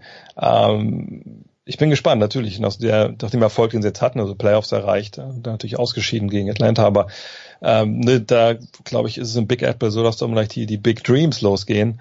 Ähm, aber dass sich jetzt ein, zwei Superstars im Team anschließen, sehe ich eigentlich nicht, auch weil es keine Superstars gibt, wenn wir ehrlich sind. Äh, ne, also dieses Jahr, je nachdem, was mit den Clippers passiert, ist der namhafteste Spieler auf dem Markt ähm, Kawhi Leonard. Der hat eine Spieleroption auf ein weiteres mhm. Jahr. Wäre schön blöd, wenn er das, wenn er die ziehen würde, denn ne, der wird sicherlich noch einen Vertrag unterschreiben können, je nachdem, wo er das will, über vier oder fünf Jahre für ein Maximalgehalt. Also ne, das Geld will man, glaube ich, auch sicher haben.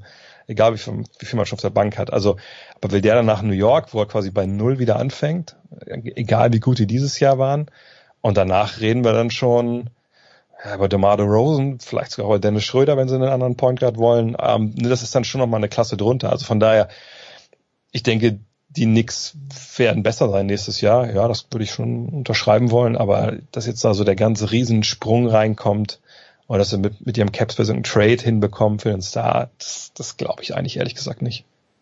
Das wäre natürlich was, wenn Dennis sagt, okay, jetzt habe ich das, das Laker-Uniform getragen, jetzt nehme ich, nehme ich gleich was weiteres Ikonisches mit, nämlich das Trikot der New York Knicks die seit 73, 74 oder 74, 75. Wann war der letzte Titel? 73, 74 oder 72, 73 so. Ich glaube 72, 73. Ah, ja, ja, ja, okay. Damals noch mit Phil Jackson. Dre, ich danke dir herzlich. Damals habe ich noch genauer aufgepasst, 72, 73. Danke, Dre. Wir schauen uns trotzdem weiterhin die Fußball-Europameisterschaft, aber natürlich auch die NBA Playoffs an. Wirst du noch am Rohr sein bei der Zone in den kommenden Tagen? Ja, wenn äh, das jetzt hier ausgestrahlt wird, äh, weil immer Leute das hören, dann werde ich wahrscheinlich schon im, im ICE sitzen, äh, mache dann jetzt von Donnerstag auf Freitag Milwaukee gegen gegen Brooklyn und dann in der Nacht drauf Sixers gegen die Hawks. Müsste aber beiden dann Spiel 6 sein. Ja, genau. Great stuff. André Vogt, kurze Pause. Big Show 513.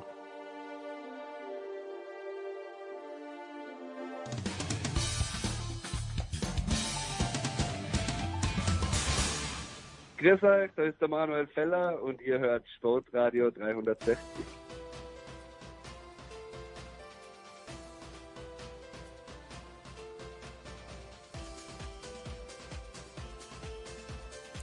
Big Show 513. Weiter geht's mit dem Radsport und das heißt natürlich auch und vor allem Sebastian Kaiser von der Bildzeitung. Guten Morgen, lieber Sebastian.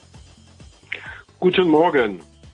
Pascal Ackermann hat, wie man in Österreich sagt, vielleicht auch in Deutschland einen ziemlichen Hals und zwar auf unseren gemeinsamen Freund Ralf Denk, weil er nicht nominiert wurde für die Tour de France. Wo liegt Pascal Ackermann falsch oder hat er jeden Grund dazu, wirklich einen Hals zu haben? Also er müsste auf, äh, also wenn er einen Hals hat, müsste er den Hals auf sich selbst haben. Also ähm, die Begründung seiner Nichtnominierung, die kann ich absolut nachvollziehen. Er hat kein einziges Resultat in diesem Jahr gebracht. Äh, die Liste seiner Siege ziert eine große, dicke, fette Null.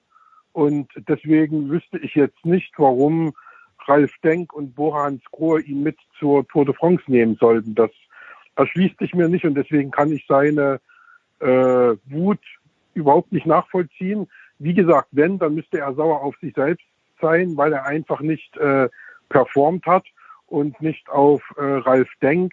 Das Problem ist natürlich, dass äh, der Pascal Ackermann sich jetzt auf ein Versprechen von Ralf Denk bezieht, das dieser ihm gegeben hat vor drei oder vier Jahren, dass er auf alle Fälle in der Zeit, in der er bei Hans Grohe unter Vertrag ist, und wir haben jetzt sein letztes Vertragsjahr, dass er in dieser Zeit sein Debüt bei der Tour de France feiern wird. So, und das ist jetzt aus Sicht von Pascal Ackermann ein Wortbruch. Ähm, allerdings muss man natürlich sagen, was ist, wenn sich Pascal Ackermann das Bein gebrochen hätte? Hätte er dann auch darauf bestanden, bei der Tour de France zu fahren? Also insofern, also wenn man Ralf Denk was vorwerfen kann, dann ist es äh, dieses Versprechen überhaupt zu geben. Also ähm, es kann immer irgendwas passieren. Du hast immer in deiner Zeit äh, eventuell eine Formkrise, wie Pascal Ackermann sie jetzt hat. Du kannst dich verletzen, du kannst krank werden. Und äh, deswegen ist es immer riskant zu sagen, ich verspreche dir das. Also das ist natürlich nicht machbar. Ähm, das ist das Einzige, wo ich sage, da hat Ralf ein bisschen unklug gehandelt, damals dieses so absolut zu sagen. Aber natürlich jeder normal denkende Mensch und auch Profi weiß, dass natürlich ein Versprechen äh, nie und nimmer gelten kann, wenn die Leistung nicht da ist oder der Gesundheitszustand nicht da ist. Also das ist mal Fakt und deswegen äh, rein sportlich gesehen ist die Entscheidung vollkommen nachzuvollziehen. Jetzt hat uns, du hast ja Ralf äh, die, die Ohren ein bisschen langziehen wollen, natürlich nur im übertragenen Sinne, weil er Wilko Keldermann eingekauft hat für Bora Hansgrohe und ich habe mir gedacht, naja, aber warum denn? Es gibt doch, äh, gibt doch Emo Buchmann und es gibt vor allen Dingen Lennart Kemner, äh, zu Keldermann und zu Buchmann kommen wir gleich, aber der Name Lennart Kemner fehlt im Touraufgebot. Und ich, ich habe mir gedacht, okay, der wird irgendwo heimlich trainieren, der Kemner, und dann bei der Tour ist er da. Aber was ist mit Lennart Kemner? Also ich habe mich nicht äh, wegen der, oder habe ihm nicht die Ohren angezogen wegen der Verpflichtung von Keldermann, die fand ich sogar sehr gut. Ähm, ich hätte nur ganz gerne äh, für ein deutsches Team einen deutschen äh, Fahrer, der praktisch äh, auf Sieg fährt, weil, äh, wie gesagt, äh, gerade medienmäßig in Deutschland ist es halt so, du brauchst immer einen Local Hero, der praktisch, äh, ja, das Ding bestimmt, egal in welcher Sportart. Und da ist natürlich, wenn Wilko Keldermann die Tour de France gewinnt, hat das natürlich bei weitem nicht die Aufmerksamkeit, als wenn in Lennart Kemner oder in äh, Emanuel Buchmann die Tour de France gewinnen würde. Aber äh, zu Lennart, ähm, da ist die Parallele zu Ackermann da, dass er außer Form ist und äh, aber im Gegensatz zu Ackermann das halt einsieht. Und äh, demzufolge hat er mit dem Team zusammen dann auch beschlossen, die Tour lieber nicht zu fahren. Ähm, es ging letztendlich darum, er hat ja sehr große Ambitionen gehabt nach dem Etappensieg im letzten Jahr, wo er wirklich auch eine tolle Tour gefahren ist. Und dann hat er auch dieses Jahr gleich so weitergemacht, hat eine sensationelle Katalonien-Rundfahrt hingelegt und äh, war dann natürlich total on fire. Äh, das Problem ist, er ist eben unheimlich ehrgeizig und vielleicht auch ein bisschen zu ehrgeizig. Das heißt, er fährt auch schon mal über Erkältungen hinweg. Und jetzt kommen wir zu einem ganz großen Problem im Radsport. Äh, das ist halt keine Fußballmannschaft, wo jeden Tag alle Teammitglieder zusammen trainieren, sondern im Radsport trainieren halt alle bei sich zu Hause. Das heißt, quer über die Welt verteilt. Und so ist es natürlich dann auch, dass du nicht immer den kompletten Zugriff hast. Du bist auf die äh, Ehrlichkeit deines äh, äh, Angestellten angewiesen. Äh, sagt er mir jetzt nur so, dass es ihm gut geht oder äh, äh, geht es ihm tatsächlich wirklich gut? Und das war dann ein Problem, als äh, Lennart eine äh, äh Erkältung verschleppt hatte. Ähm, und da, ich habe auch mit Ralf Denk darüber gesprochen lange und er sagte, äh, da war eben der äh, Lennart nicht immer ehrlich zu ihm ne? und äh, hat ihm gesagt, nö, alles gut und ich fühle mich gut und pipapo. Und irgendwann, wenn du eben deinem Körper die Ruhe, die er braucht, wegen einer Erkältung nicht gibst, dann ist es ganz normal, dass irgendwann äh, die Batterie leer ist. Und das ist eben dann äh, urplötzlich passiert und dann war eben bei Lennart überhaupt keine Leistung mehr da. Und äh, demzufolge haben sie ihm nochmal eine Chance gegeben, ich glaube, bei der Algarve-Rundfahrt und da ist er auch mehr oder weniger wie Falschgeld rumgefahren. Das heißt, äh, ja, da hat er, glaube ich, äh, selber nicht so richtig sich einschätzen können und dann war es um ihn geschehen. Und äh, für das Team natürlich total tragisch, weil in Leonard Kemmler in Topform wäre natürlich eine ungemeine Hilfe gewesen, egal für wen, äh, ob für Keldermann oder Buchmann oder äh, vielleicht auch für Lennart für sich selbst weil er ist ja auch im Grunde genommen schon so ein bisschen von der Idee her die Doppelspitze mit Keldermann gewesen, als noch nicht klar war, dass Buchmann fährt. Und äh, ja, das ist jetzt das Problem, dass er wirklich außer Form ist in, zur Zeit und jetzt einen Neuaufbau macht und äh, dann im Herbst bei der Vuelta angreifen will, aber die hat natürlich längst nicht den Stellenwert wie die Tour de France. Es gibt auch andere Stimmen, die sagen, er hätte sich durchbeißen müssen und äh, auf alle Fälle die Tour in Angriff nehmen müssen und nicht sagen müssen, ach Gott, ich kann jetzt keine gute Tour fahren, dann fahre ich sie lieber gar nicht.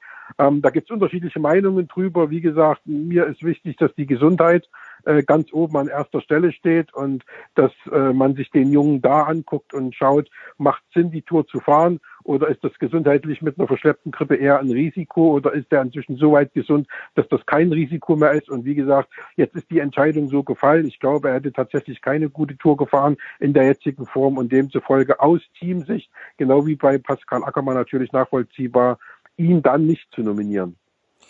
Jetzt, ich, ich bin mal ganz offen und ehrlich mit dir, Sebastian. Äh, Wilko Keldermann hatte ich überhaupt nicht auf dem Schirm bis du mir gesagt hast, naja, Bora kauft den jetzt ein als Topfahrer für die Tour de France. Okay, Ralf Denk wird wissen, was er tut. Du weißt, äh, was die Menschen tun. Du sagst, das ist okay. Aber kann der um den Toursieg mitfahren oder sprechen wir im besten Fall Top 5 Resultat? Es gab in den, verletz äh, in den verletzten Jahren, ja, hm, genau, verletzte Jahre waren es immer für für Woran Skro in den letzten Jahren, wo sie immer verletzt angetreten sind mit irgendwelchen Visionen. Also es gab in den letzten Jahren immer mal wieder äh, große Überraschungen bei der Tour. Zuletzt eben vergangenes Jahr mit äh, Tadej Bokacar als äh, dem Toursieger, mit dem hat kein Schwein gerechnet. Also äh, ich würde auf keinen Fall mein Leben verwetten, dass äh, Wilko Keldermann nicht vorn dabei ist. Ähm, es ist immer äh, schwierig zu sagen. Das hängt von so vielen äh, plötzlich auftretenden Faktoren ab, ob du aufs Podium fährst oder tatsächlich dann um den Gesamtsieg fahren kannst.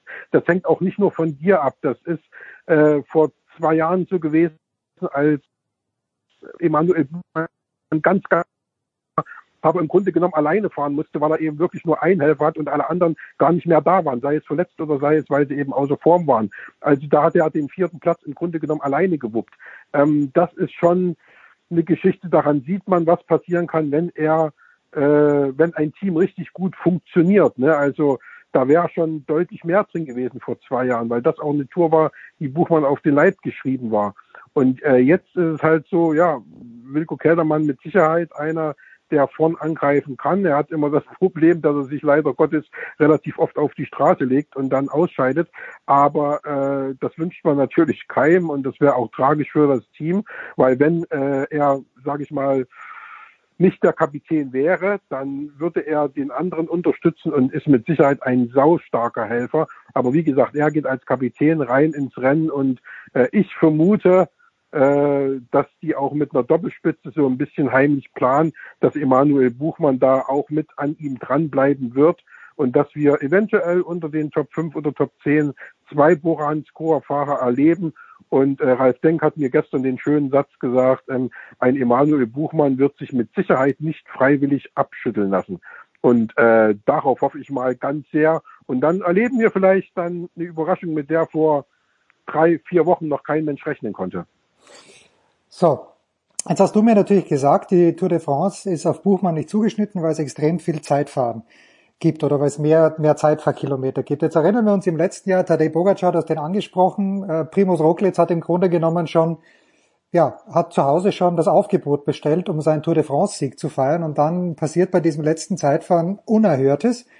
Wer ist denn der große Favorit, wenn es so viele Zeitfahren gibt für diese Tour de France? Äh, Egan Bernal kann es ja nicht sein. Ich weiß gar nicht, ob überhaupt fährt Bernal, der den Giro gewonnen hat. Nein, Äh, aber wer, wer, wer kann das dann sein? Wenn, ist es wieder Pogacar? Ich habe äh, von dem seit der Tour de France herzlich wenig gehört. Roglic hat er hier und da wenigstens ein bisschen aufgezeigt. Wer ist der Favorit? Doch, doch, doch, doch. Pogacar, Pogacar war auch da. Also den hat er schon gesehen und ähm, die beiden mit Sicherheit wieder. Unbestritten. Also bin ich fest von überzeugt, dass die beiden wieder ganz vorne rumrudern werden. Dazu muss man gucken, Richie Port hat jetzt eine sensationelle Vorstellung gegeben. Also da glauben auch viele, dass der äh, zumindest ein sehr, sehr starker Helfer für äh, sein wird. Und Sharon Thomas natürlich. Also auf den setzt Ineos dann wahrscheinlich sogar noch ein bisschen mehr. Und äh, Sharon Thomas ist äh, ja schon Toursieger gewesen. Und äh, da glauben viele, dass er das nochmal wuppen könnte. Ist natürlich jetzt auch schon, ich glaube, 35 oder 36. Also äh, das wird äh, spannend. Das sind jetzt so die, die ich jetzt so ein bisschen vorne sehen würde. Also die beiden Slowenen auf alle Fälle. Und äh, ja, dann, ob da, ich, ich will nicht, also viele glauben, viele Experten glauben tatsächlich an, äh, an Sharon Thomas. Ich kann mir das noch nicht ähm, so richtig vorstellen. Also ich bin mir da, ich weiß es nicht so richtig. Also und Richie Port hat eben diese große äh, Tour jetzt da auch schon in den Beinen. Also das wird spannend, das wird spannend. Also das Ineos natürlich das wieder eins der stärksten, wenn nicht das stärkste Team am Start hat, bin ich fest von überzeugt. Ähm, aber prinzipiell glaube ich eher, dass das die Slowenen unter sich ausmachen wollen, weil ähm, der, der, der, der Skispringer, der ehemalige, der Primus Roglic, der ist heiß wie Frittenfett. Also das Ding vom letzten Jahr, das nagt ewig an dir. Das will der unbedingt tilgen, diese, ja, dieses schon bestellte Aufgebot, wie du richtig gesagt hast. Also er hätte ja, Tony Martin hat so schön gesagt zu mir, wir haben ihn ja im Grunde genommen an die Ziellinie gestellt. Er musste halt nur noch selbst drüber fahren. Und genauso ist es. Also in dem Zeitfahren, da kann das Team ja nicht mehr helfen, sondern da fährt ihm nun mal jeder nur für sich allein. Also das war schon eins der prägenden Erlebnisse in der vergangenen, äh, im vergangenen, im vergangenen Jahr. Okay, harter Cut noch schnell, Sebastian. Gleich werde ich mit Jan de Witt sprechen über Tennis in Halle. Du allerdings bist in Berlin beim LTTC Rot-Weiß Berlin in Grunewald. Äh, jetzt ist es leider so, das Turnier war ja brillant besetzt von Beginn an. Dann haben äh, zuerst Osaka, dann Barty abgesagt. Jetzt sind in der ersten Runde Sabalenka, Svitolina und äh, Andreescu rausgegangen. Ist es trotzdem noch ein schönes Turnier, mein lieber Sebastian? Ja, natürlich ist es ein schönes Turnier, weil die Anlage toll ist. Ähm, ähm, das ist Rasen, das ist einfach, ist einfach was Besonderes. Das äh, hat man ja sehr selten gehabt bis jetzt. Da gab es ja praktisch nur die Männer. Ähm, jetzt sind gleich zwei Frauenturniere in Folge in Berlin und in Bad Homburg. Also ähm, und für die Absagen, also das Feld ist ja immer noch toll besetzt, muss man sagen. Ähm, deine Lieblingsspielerin Madison Keys hat ja gestern die Nummer eins rausgekriegt. Absolutely, ja. Also, ähm, die hatten ja ursprünglich acht Top-Ten-Spielerinnen eingekauft. Nur die, oder die Zusage von acht Top-Ten-Spielerinnen, nur Halep, die ja verletzt ist, und Serena Williams, die kein Vorbereitungsturnier spielt, die haben gesagt, nö, sie kommen nicht. Oder können nicht kommen, ja. Und dann, wie du es gerade gesagt hast, Osaka krank, äh, Barty verletzt, äh, Kenin hat abgesagt noch, äh, Swiatek hat abgesagt. Also dann waren es am Ende nur noch vier oder fünf Top Ten Spielerinnen. Und äh, Barbaritna hat so schön gesagt, ironischerweise vielen Dank an die French Open, dass die so äh, eigennützig ihr Turnier einfach nach hinten verschoben hatten, weil sonst ist diese Woche zwei Wochen vor Wimbledon im Grunde genommen der absolute Selbstläufer und so wird es in den nächsten Jahren auch sein. Da ist sie davon felsenfest überzeugt und das glaube ich auch. Es liegt schön in normalen Zeiten. Berlin ist eine geile Stadt, da kommt jeder gerne hin. Da kann man als äh, Tennisprofi natürlich auch, die wohnen mitten in der Stadt am Kurfürstendamm. Da kann man natürlich auch abends dann viel unternehmen, ähm, auch vielleicht mal einen Tag länger bleiben oder einen Tag eher anreisen. Und äh, das ist wirklich äh, super, dass es das hier wieder gibt. Und wie gesagt, die Anlage ist ja schön, die ist ein bisschen weit draußen. Das ist dann äh, nicht ganz so einfach äh, hinzukommen. Aber äh, wie gesagt, es macht dann mit Sicherheit viel Spaß, wenn da mal wirklich äh, volles Rohr ist an Zuschauern, wenn äh, noch mehr Topspielerinnen da sind. Und wie gesagt, Angie Kerber ist da. Das ist ja nun mal die Spielerin, die äh, in Deutschland am bekanntesten ist. Und deswegen äh, glaube ich, alles gut. Und äh, das ist eine gelungene Premiere, egal wer das Ding am Ende abräumt. Und äh, darauf kann man mit Sicherheit aufbauen. Tja, die gute Angie spielt heute gegen Viktoria Azarenka. Ich nehme mir vor, im nächsten Jahr nach Berlin zu kommen. Sebastian, ich war ja dort 2016, Deutschland gegen Polen, Davis Cup, damals allerdings noch auf Sand. Florian Mayer äh, hat das dann ziehen müssen für Deutschland, damit Deutschland in der Weltgruppe bleibt. Aber das ist dann nächstes Jahr. Sebastian, ich danke dir herzlich. Kurze Pause und apropos Tennis, dann geht's hier weiter in der Big Show 513 mit Jan David.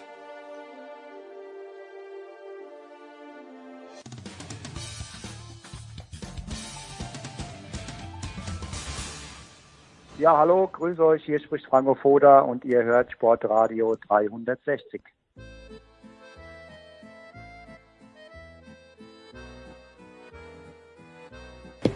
Big Show 513, äh, das, der letzte Teil wirklich live aus Halle in Westfalen und bei mir sitzt jetzt, äh, darf man sagen, der Hausherr? Nein. Nein, darf man nicht sagen, aber Jan de Witt hat seine Breakpoint Base in, übrigens Breakpoint Base ist schwierig, oder? Diese, dieses BPB, ich stolper immer drüber und sage gerne dann Pace am Ende hinten raus, aber das ist, das ist mein Fehler. Wir müssen, äh, Herr De Witt, wir müssen natürlich, eine Fußballfrage muss vorneweg gestartet sein. Ähm, was hat denn Werder Bremen aus dem traurigen Schicksal des großen Konkurrenten Hamburger SV aus Ihrer Sicht gelernt, die sich so mühen, wieder in die erste Liga zurückzukommen? Wie ist die Anspruchshaltung dadurch, dass der HSV es eben nicht geschafft hat, jetzt so lang, in Bremen vielleicht ein bisschen vernünftiger? Oh, das ist eine schwierige Frage. Also von den Hamburgern irgendwas zu lernen, fällt mir, glaube ich, grundsätzlich sehr schwer. Ähm, und irgendwas nur anders machen, als andere das tun, halte ich grundsätzlich auch für Unsinn. Also das ist eher so eine Frage, mit der ich mich weniger beschäftigen möchte. Und ich denke, die Menschen bei Werder beschäftigen sich auch eher mit der Situation und den Problemen, die wir selber haben. Die sind fordernd genug und die werden versuchen, Lösungen zu finden, die, die auf Bremen und auf Werder bezogen passend sein können, um eine möglichst gute Chance zu haben, direkt wieder in die erste Liga zu gehen, weil das muss das Ziel sein. Ähm, aber man muss auch realist genug sein, zu erkennen, dass das kein Selbstgänger ist. Und dafür braucht es keinen HSV, sondern wir müssen nur auf uns selber schauen, was wir alles für Probleme zu lösen haben. Und das wird die anspruchsvolle Aufgabe und dann habe ich Hoffnung, dass uns das trotzdem gelingt, äh, die Rückkehr schon in der ersten Saison zu schaffen, aber ganz sicher kein Selbstgänger, sondern eine sehr anspruchsvolle Aufgabe. Wir haben in dem Jahr gesehen, Kiel hat sich schon sehr, sehr sicher gewähnt in der ersten Liga, da wie sie 1 in Karlsruhe geführt haben, wo man auch gedacht, okay, Haken dran und dann doch eine Relegation geworden, die ganze Geschichte. Ähm, so, ich war in Stuttgart, Sie waren auch in Stuttgart, Herr David? Ich habe dort einen jungen Schweizer gesehen, Dominik Stricker, der mir unheimlich gut gefallen hat. Also mir hat, was mir gefallen hat, ist, mit welchem Wumms der Ball vom Schläger weggegangen ist. Und ähm, jetzt haben die Schweizer also jemanden, der vielleicht mal was werden könnte. Werden Sie mir gleich sagen, ob äh, dass ich komplett falsch oder richtig liege. In Deutschland war das immer Rudi Mollecker. Und äh, wie der Zufall so spielt, ist der Rudi jetzt bei Ihnen. Wie geht's dem Rudi? Was macht der Rudi? Hat, glaube ich, hier sehr, ich habe nur gehört von Michael Kolmer, dass er sehr, sehr gut gespielt hat gegen Basilashvili in der Quali. Was ist der Status bei Rudi Mollecker? Ja, der hat sich hier sehr ordentlich präsentiert, das Match. Das war okay. War ganz ordentliche Qualität, was er da gezeigt hat. War letzte Woche in Stuttgart auch schon so. Auch da war die Auslosung jetzt nicht so ganz leicht mit Marin Cilic. Ähm, auch da fand ich, war er der bessere Spieler in vielen Bereichen des Spiels. Hat mir gut gefallen, auch was er gemacht hat da. Marin schlägt extrem gut auf. Momentan ist er ein sehr guter Rasenspieler, müssen wir nicht drüber reden. Und das hat da leider auch nicht ganz gereicht zum Gewinn. Ähm, ich würde es so beschreiben, Rudi ist auf dem Weg, wieder regelmäßig wettkampffähig zu werden, wettbewerbsfähig zu werden. Und ähm, wir arbeiten jetzt seit zehn Monaten, da haben wir ein paar Schritte schon gemacht. Ähm, gibt etliches, was mir ganz gut gefällt, aber wir haben auch noch eine Menge vor uns. Da kommen noch einen ganzen Haufen Schritte, dass äh, dann hoffentlich die Leute bald wieder sagen, der Rudi ist die Zukunft im deutschen Tennis.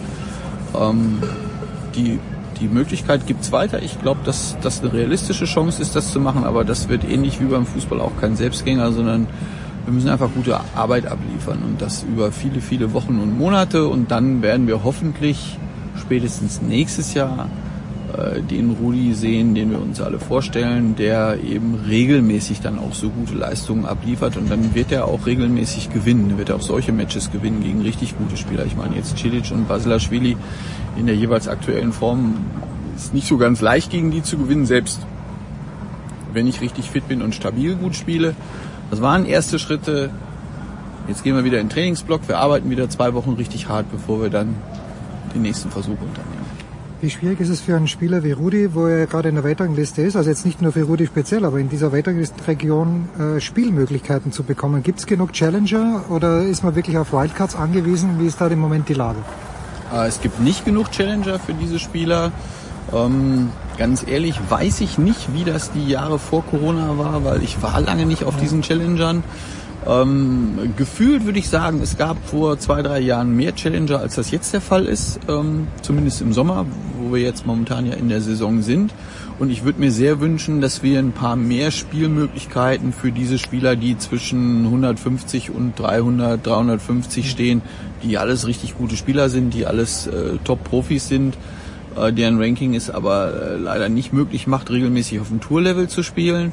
Ähm, bei Rudi ist es so, dass der DTB uns äh, Gott sei Dank äh, sehr gut unter die Arme greift, was die Wildcards angeht. Wir haben jetzt das Glück gehabt, dass sowohl Edwin Weindorfer als auch Ralf Weber äh, von der privaten Seite uns auch geholfen haben ähm, und er einfach die Gelegenheit bekommen hat zu spielen. Da sind wir wirklich sehr dankbar für, genauso wie beim DTB auch. Der wird ihm äh, auch Wildcards in den nächsten Wochen bei Turnieren geben, zum Beispiel aber auch für die Challenger, wo die steht nur noch 300 und äh, wir sind auch beim Challenger normalerweise erstmal nicht drin und ich würde schon sehr gerne auf diesem Level zumindest bleiben, weil das hat er jetzt schon, um da auch wirklich regelmäßig Matches zu gewinnen, aber man muss zum Spielen kommen. Wenn man nicht zum Spielen kommt, ist das schwierig, egal wie gut man ist. Ja, und damit wieder zurück zu Dominik Stricker, dem hat der Edwin eine Wildcard für das Hauptfeld auch gegeben. Ähm, Sie haben ein bisschen zweifeln geschaut, als ich zu dieser Eloge angesetzt habe auf Stricker. Wie gefällt er Ihnen denn, der junge Mann? Oh, der gefällt mir auch gut, aber der ist jetzt gerade mal 18 und hat seine ersten drei Turniere jetzt, glaube ich, auf dem Tourlevel gespielt. Ähm, ja, bleiben wir mal alle schön auf dem Teppich. Äh, mit mir taucht der Junge auch. Der hat äh, richtig geile, schnelle Schläge, der zieht richtig mutig drauf, der spielt entspannt äh, sein Tennis. Der wirkt auch neben dem Platz so, als wenn er so ganz bei sich ist. Also mir gefällt das alles ganz gut, aber äh, lassen wir ihn mal eine komplette Saison spielen, lassen wir ihn sich mal entwickeln. Der ist beim Sven und bei den Jungs in der, in der Schweiz äh, ist er sicherlich gut aufgestellt und gut aufgehoben. Lassen wir die mal ihre Arbeit machen und die Schweizer, Schweizer sollen sich freuen, dass sie jemanden haben, der ein großes Potenzial hat, sicherlich, aber wir tun all diesen jungen Leuten keinen großen Gefallen, wenn wir sie zu früh hypen und weiß der Geier, was da rein interpretieren. Einfach spielen lassen, dann wird er uns schon zeigen, wie gut er ist. Wir beide haben ja nach den Australian Open gesprochen und da ist es auch um Ihren Ex-Schützling Nikolaus Basilashvili gegangen. Der gewinnt dann in München. Sie haben ja damals gesagt, dass Sie können sich gut vorstellen, dass er ohne Coach durch die Welt zieht. Er gewinnt in München. Ich spreche ihn darauf an und sage ihm, ja, äh, Ihr former Coach told me, dass, dass Sie sich vorstellen, ist jetzt jemand mit Ihnen dabei? Und da sagt der Nico das nicht. Und ich glaube, der Gerald Kleffmann von der SZ hat da nachgelegt, äh, oder hat es vielleicht sogar selbst gesagt, der Nico, dass er sich gut durchaus vorstellen kann, wieder mit Ihnen zu arbeiten, hat er da in München nach seinem Sieg gesagt. Habt ihr jetzt Kontakt? Also ihr habt gegeneinander gespielt, dummerweise in der ersten Runde in der Quali. Aber ruft er noch manchmal an und fragt, äh, Jan, wie, wie, wie hätte ich den und den spielen sollen, Gegner? Nein, das tut er nicht. Also äh, wir telefonieren schon öfter und ähm, unterhalten uns über alles Mögliche, aber wie er gegen den oder den hätte spielen sollen, das fragt er mich nicht. Das äh, ist jetzt sein Problem, das muss er auch lösen. Aber es gibt viele andere Sachen, über die wir uns regelmäßig äh, Aber ihr arbeitet nicht zusammen. unterhalten. Äh, Wir arbeiten nicht zusammen und ähm, ja, er muss, er muss erstmal einige Probleme oder einige Bereiche für sich selber sortieren. Ja, ein paar Sachen hat er schon gemacht, ein paar Sachen gefallen mir, ein paar bin ich noch nicht so von überzeugt, aber muss ich ja auch nicht sein, weil es ja nicht mehr meine Aufgabe ist. Ähm, und äh, wenn er einen, einen Rat oder eine Meinung haben will, dann kann er mich gerne anrufen, das macht er auch. Wir treffen uns regelmäßig, wir haben auch vor dem Match gegeneinander äh, äh, Geflaxt. Ja, auf jeden Fall. Äh, sein Mensch, der bei ihm ist, ist der Milos, mit dem ich 15 Jahre jetzt arbeite. Inzwischen, der ist ja bei ihm geblieben, der Physio. Der fährt mit meinem Auto hier durch die Gegend. Da habe ich gesagt, komm, du musst jetzt erstmal hier dein Auto wieder abgeben, bis ihr uns gewinnen lasst. Hat er dann leider nicht gemacht. Ähm, ja, das Auto hat er immer noch. Also der Umgang ist da sehr entspannt. Und ich glaube, dass man da auch trennen muss zwischen, dass es dann eine berufliche Ebene äh, gibt, wo man vielleicht äh, manchmal etwas verändern muss oder das für eine Seite zumindest zwangsläufig ist oder sinnvoll erscheint und eine private, persönliche Ebene gibt, äh, wo eine Beziehungsebene gibt, wo man trotzdem sehr gut miteinander umgehen kann und äh, die eben nicht äh, zwangsläufig an diese Berufsebene gebunden ist. Und ich hoffe, dass mir das im Laufe meiner inzwischen doch etwas längeren Coach-Karriere ganz gut gelungen ist, dass viele meiner Ex-Spieler äh, das ähnlich sehen und entsprechend der Umgang ist. Also ich habe mir gestern die beiden... Gilles Simon. Ja, genau, die beiden habe ich mir natürlich gestern angeguckt. War total interessant für mich auch, das zu sehen. Bin da ganz neutral, wenn die Jungs gegeneinander spielen. Äh, Kann das auch genießen, wenn die dann so spielen. Sehe ganz viele Sachen. Und äh, nachher ist der Umgang eben wieder genauso, wie er dann äh, vorher auch war. Und so sollte das grundsätzlich auch sein. Jetzt haben wir auf der Tennistour eine sehr, sehr kurze Rasensaison eigentlich. Wir haben also drei Wochen mit Vorbereitungsturnieren und dann für, für die wenigsten zwei Wochen Wimbledon. Aus Trainersicht, wenn man einen Spieler hat, dessen natürlich, naturell, wir haben gerade André Rublev zugeschaut, der, der ist sicherlich nicht für Rasen geboren. Wie viel Sinn macht es aus Trainersicht für Spieler, die jetzt kein Federer sind, überhaupt in die Rasenvorbereitung zu investieren?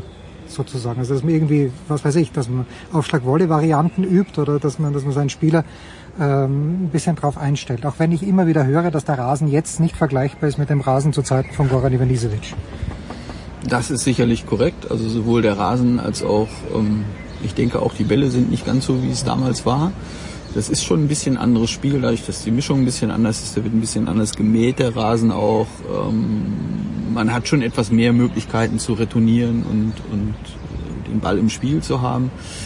Aber Es gibt grundsätzlich zwei Ansätze, die man da haben kann. Und ich weiß nicht, welches davon der richtige ist. Und wahrscheinlich gibt es auch gar keinen richtigen oder falschen Ansatz, sondern es gibt nur einen, der dann für den einzelnen Mensch passt oder nicht passt. Ähm, es gibt die Theorie, dass man, ähm, je schlechter man auf einem Bodenbelag natürlich passt von der Spielweise, umso mehr Zeit braucht man, um das anzupassen. Hm. Das hat irgendwie was so, wenn man lange Schwünge hat, weit hinten stehende Return-Positionen hat, gar nicht gerne ans Netz geht, dann ist das erstmal schon einsichtig, dass es etwas länger dauern wird, diesen Spieler anzupassen an diese ganz veränderten Rahmenbedingungen. Dass es dann Sinn ergibt, in Stuttgart anzufangen, wenn man in Paris nicht mehr drin ist, früh hinzugehen, früh anzufangen zu trainieren, viel Zeit auf dem Rasen zu verbringen und eben dann auch viel gezielt in diese Richtung zu trainieren. Und der zweite Ansatz ist der genau entgegengesetzte, ähm, dass man sagt, man verbringt da so wenig Zeit wie möglich, weil je länger man auf Rasen trainiert, umso größer natürlich auch die Frustrationstoleranz sein muss. Also so ein Rublev, um jetzt bei André bei dem Beispiel zu bleiben, der ist es so gewohnt, den Ball immer präzise im Schläger zu haben, weil er dieses Talent hat, den Ball so genau und so, so glatt zu treffen, dass es für den sehr schwer zu akzeptieren ist, dass das auf Rasen einfach nicht funktioniert. Und dann habe ich auch Verständnis dafür, wenn so ein Spieler dann drei Wochen auf Rasen verbracht hat, bevor er in Wimbledon dann anfing zu spielen, wo es wirklich zählt, dass er schon so viel Frustration aufgehäuft hat, dass er sich gar nicht mehr gut fühlt. Das sind dann auch die Leute, die eher zwischendurch mal auf den Hartplatz nochmal gehen und sagen, ich lasse mich mal eine Stunde auf dem Hartplatz Bälle schlagen, weil ich will das Gefühl haben, ich treffe den Ball genauso gut wie vorher. Und wenn ich ihn nicht treffe, liegt es nicht daran, dass meine Rückhand auf einmal total scheiße ist, sondern der verspringt eben jedes dritte Mal und dann muss ich damit leben, dass ich mich so gut vorbereitet habe, wie es geht und ich treffe die Kugel trotzdem nicht. So, und welche dieser zwei Theorien am erfolgsversprechendsten ist, das muss jeder Spieler und jeder Trainer von jedem Spieler äh, für sich und für die Situation beantworten. Ich, ich hätte jetzt, ich habe vielleicht eine Präferenz, was ich eher tun würde. Ähm, wir haben, wir waren an, einen Tag vor dem ersten möglichen Trainingstag schon in Stuttgart. Wir waren vorher hier, haben hier probiert. Hier waren die Plätze noch nicht so weit. Verständlicherweise wollten die uns dann auch nicht drauflassen, was war kalt und nass. Kann man kaum glauben, wenn man jetzt hier so ist. Aber es war auch in Halle nicht immer so toll, wie es jetzt ist, sondern wir haben zehn Tage jetzt richtig schönes Wetter. Deswegen sind die Plätze auch so gut, unter anderem. Klar, natürlich auch was mit den mit den Jungs hier zu tun, wie sie die pflegen. Wir haben versucht, so früh da zu sein, wie es geht und so viel zu trainieren, wie es geht. Das war unser Ansatz, aber ich hätte jetzt keinen Anspruch zu sagen, dass die anderen das auch so tun müssen. Okay. Jemand, der äh, hier eingestiegen ist, der in Paris zurückgezogen hat, diese Frage muss ich schon noch stellen. Ähm, ich habe mir bei dem Halbfinale Nadal gegen Djokovic gedacht, okay, irgendwie glaube ich, dass Djokovic ein bisschen müde sein wird, vielleicht auch im Kopf und dass es tatsächlich eine Chance gäbe, dass Roger Federer in Wimbledon vielleicht sogar gewinnt. War ich da jugendlich naiv? Oder was haben Sie gesehen, was meine kleine These war? Mir hat Federer schon gut gefallen. Äh, gegen Köpfer gewinnt er in Höchstform wahrscheinlich in drei Sätzen, aber ansonsten schlecht fand ich es nicht. Oh, das ist jetzt eine schwierige Frage. Ähm, also ich sehe das nicht, dass er gewinnt in Wimbledon. Okay. Also, Sie sehen, sehen wir alle nur Djokovic und dann lange nichts? Oder? Auf Rasen sehen wir jetzt erstmal Djokovic und dann lange nichts. Ja, das fürchte ich wird so sein. Und äh, ich glaube, dass von den Jungen, die sich jetzt gut entwickelt haben und die viel näher dran sind, keiner so dieses natürliche Rasenspiel hat, dass den jemand schlagen kann. Sehe ich nicht. Am ehesten wahrscheinlich Federer oder Nadal, einer von den beiden anderen großen Alten. Trotzdem schwierige Frage, weil Roger hat uns alle öfter schon Lügen gestraft und ähm, ja, man, man kann es sich ausschließen, weil es ist Roger, aber ich sehe ihn schon in der Gesamtverfassung auch körperlich momentan von dem Niveau, was ein Djokovic spielt, noch auch auf dem Rasen. Da sehe ich schon noch ein bisschen was dazwischen. Also momentan muss ich schon sehr viel Fantasie aufbringen, mir vorzustellen, wer überhaupt den Djokovic auf Rasen schlägt. Und, schauen wir mal. Vielleicht ist er müde, vielleicht hat er keine gute Vorbereitung, vielleicht passiert irgendwas, vielleicht hat einer einen unglaublichen Tag. Es kann immer was passieren im, im Profisport. Aber es müssen alle an Djokovic vorbei, die irgendwas Großes gewinnen wollen. Ich habe Matteo Berrettini mal in die Verlosung geworfen und dann hat aber Michael Kohlmann mir vor zwei Tagen gesagt, nee, äh, das über Best of Five, das ist halt das Problem. Das Best of Five ist das Problem, oder? Zwei Sätze trauen wir auch Cilic zu vielleicht. Naja, Cilic und Berrettini sind schon zwei, die sehr, sehr gefährlich und unangenehm auf dem Boden spielen können, weil sie so extrem gut aufschlagen und Berrettini mit seiner ganz flachen Flugkurve, mit dem, dass es nicht ganz so leicht ist, in seine Rückhand reinzukommen und da so ein paar Schwächen zu zeigen. Also das sind schon Spieler, die man auf dem Zettel haben muss. Aber an Djokovic über drei Gewinnsätze schlagen, in dem Rahmen, wo er sich extrem wohlfühlt, wir werden sehen, aber momentan meine Fantasie ist eher so, ich bin, ich bin nicht langweilig, glaube ich. Also. So, die, die abschließende Frage, wenn man sich dieses Halbfinale angeschaut hat. Sie haben schon so viel Tennis gesehen, äh, ich habe auch viel Tennis gesehen, aber wahrscheinlich ein Zehntel von dem, das Sie gesehen haben. Aber sitzt man da als erfahrener Trainer dennoch vom Fernseher und denkt sich Wahnsinn? Diese, die Qualität, die da war im dritten Satz bei Djokovic gegen Nadal, äh, wie, haben, wie, wie, wie schauen Sie so ein Match an? Voller Begeisterung. Ja. Das war ganz großer Sport. Also wirklich totale Begeisterung vor dem Fernseher und habe gedacht, wow, es geht noch besser, es geht noch besser. Also es ist nicht nur es ist nicht nur die, die, die, die Qualität der Schläge, die Intensität des Spiels, die körperliche Leistung, die die beiden Jungs bringen, sondern auch diese mentale Leistung immer wieder, so als Trainer sieht man es dann vielleicht ein bisschen anders, noch immer wieder neue Lösungen zu finden und nochmal wieder anzupassen. Das ist wirklich, das ist ein Schachspiel und dabei mit allerhöchster körperlicher Belastung und dabei noch die Fähigkeit, sobald der Gegner einen Schlag ohne Qualität spielt, kommt der Winner, kommt der Stopp, der tot ist, äh, kommt der Angriff, der nicht zu verteidigen ist. Also ich war total begeistert. Das war einfach ganz großer Sport. Und weil Sie mir es davor gesagt haben, dass Florian Kofeld gestern hier war und der begeistert war von der Geschwindigkeit, ich finde ja, dass das Fernsehen diesem Spiel nicht gerecht geworden ist. Weil wenn man nämlich im Stadion gesessen wäre, hätte man gesehen, mit welcher irren Geschwindigkeit die hin und her gefetzt haben, die Bälle. Und das finde ich ja scheiße, wie beim Skifahren. Man, man erkennt die Geschwindigkeit leider nicht im TV. Naja, bei dem Match Nadal gegen Djokovic gibt's noch einen Faktor, den man am Fernsehen nicht sieht. Und wenn man so viel Tennis live auf dem Niveau sieht wie ich, dann hat man eine Vorstellung davon, wie das ist. Das ist nicht nur die Geschwindigkeit, sondern es sind auch die Handlungshöhen. Die Handlungshöhen in diesem Match sind so unterschiedlich und die Wahl der Schläge, die sie, die sie brauchen als Lösung für diese unterschiedlichen Situationen, die sind auch so unterschiedlich. Das ist so anspruchsvoll, was da passiert und das kann das Fernsehen nicht abbilden.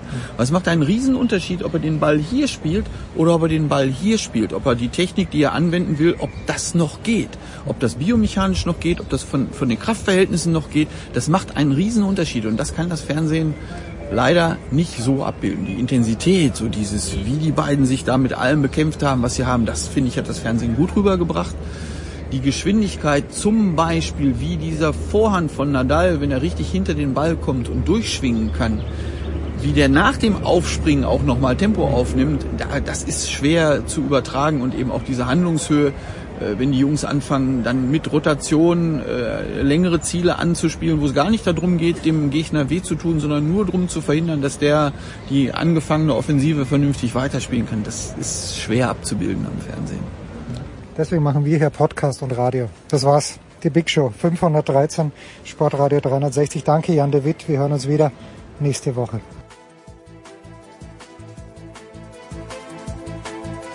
Das war die Big Show auf sportradio360.de. Folgen Sie uns auf Twitter, klicken Sie den Gefällt mir-Button auf unserer Facebook-Seite und abonnieren Sie uns via RSS-Feed oder auf iTunes. Die nächste Ausgabe der Big Show gibt es am kommenden Donnerstag. Bis dahin sollten Sie die Zeit nutzen und die weiteren Angebote auf sportradio360.de wahrnehmen. Play Ball! Da ist gar nichts toll.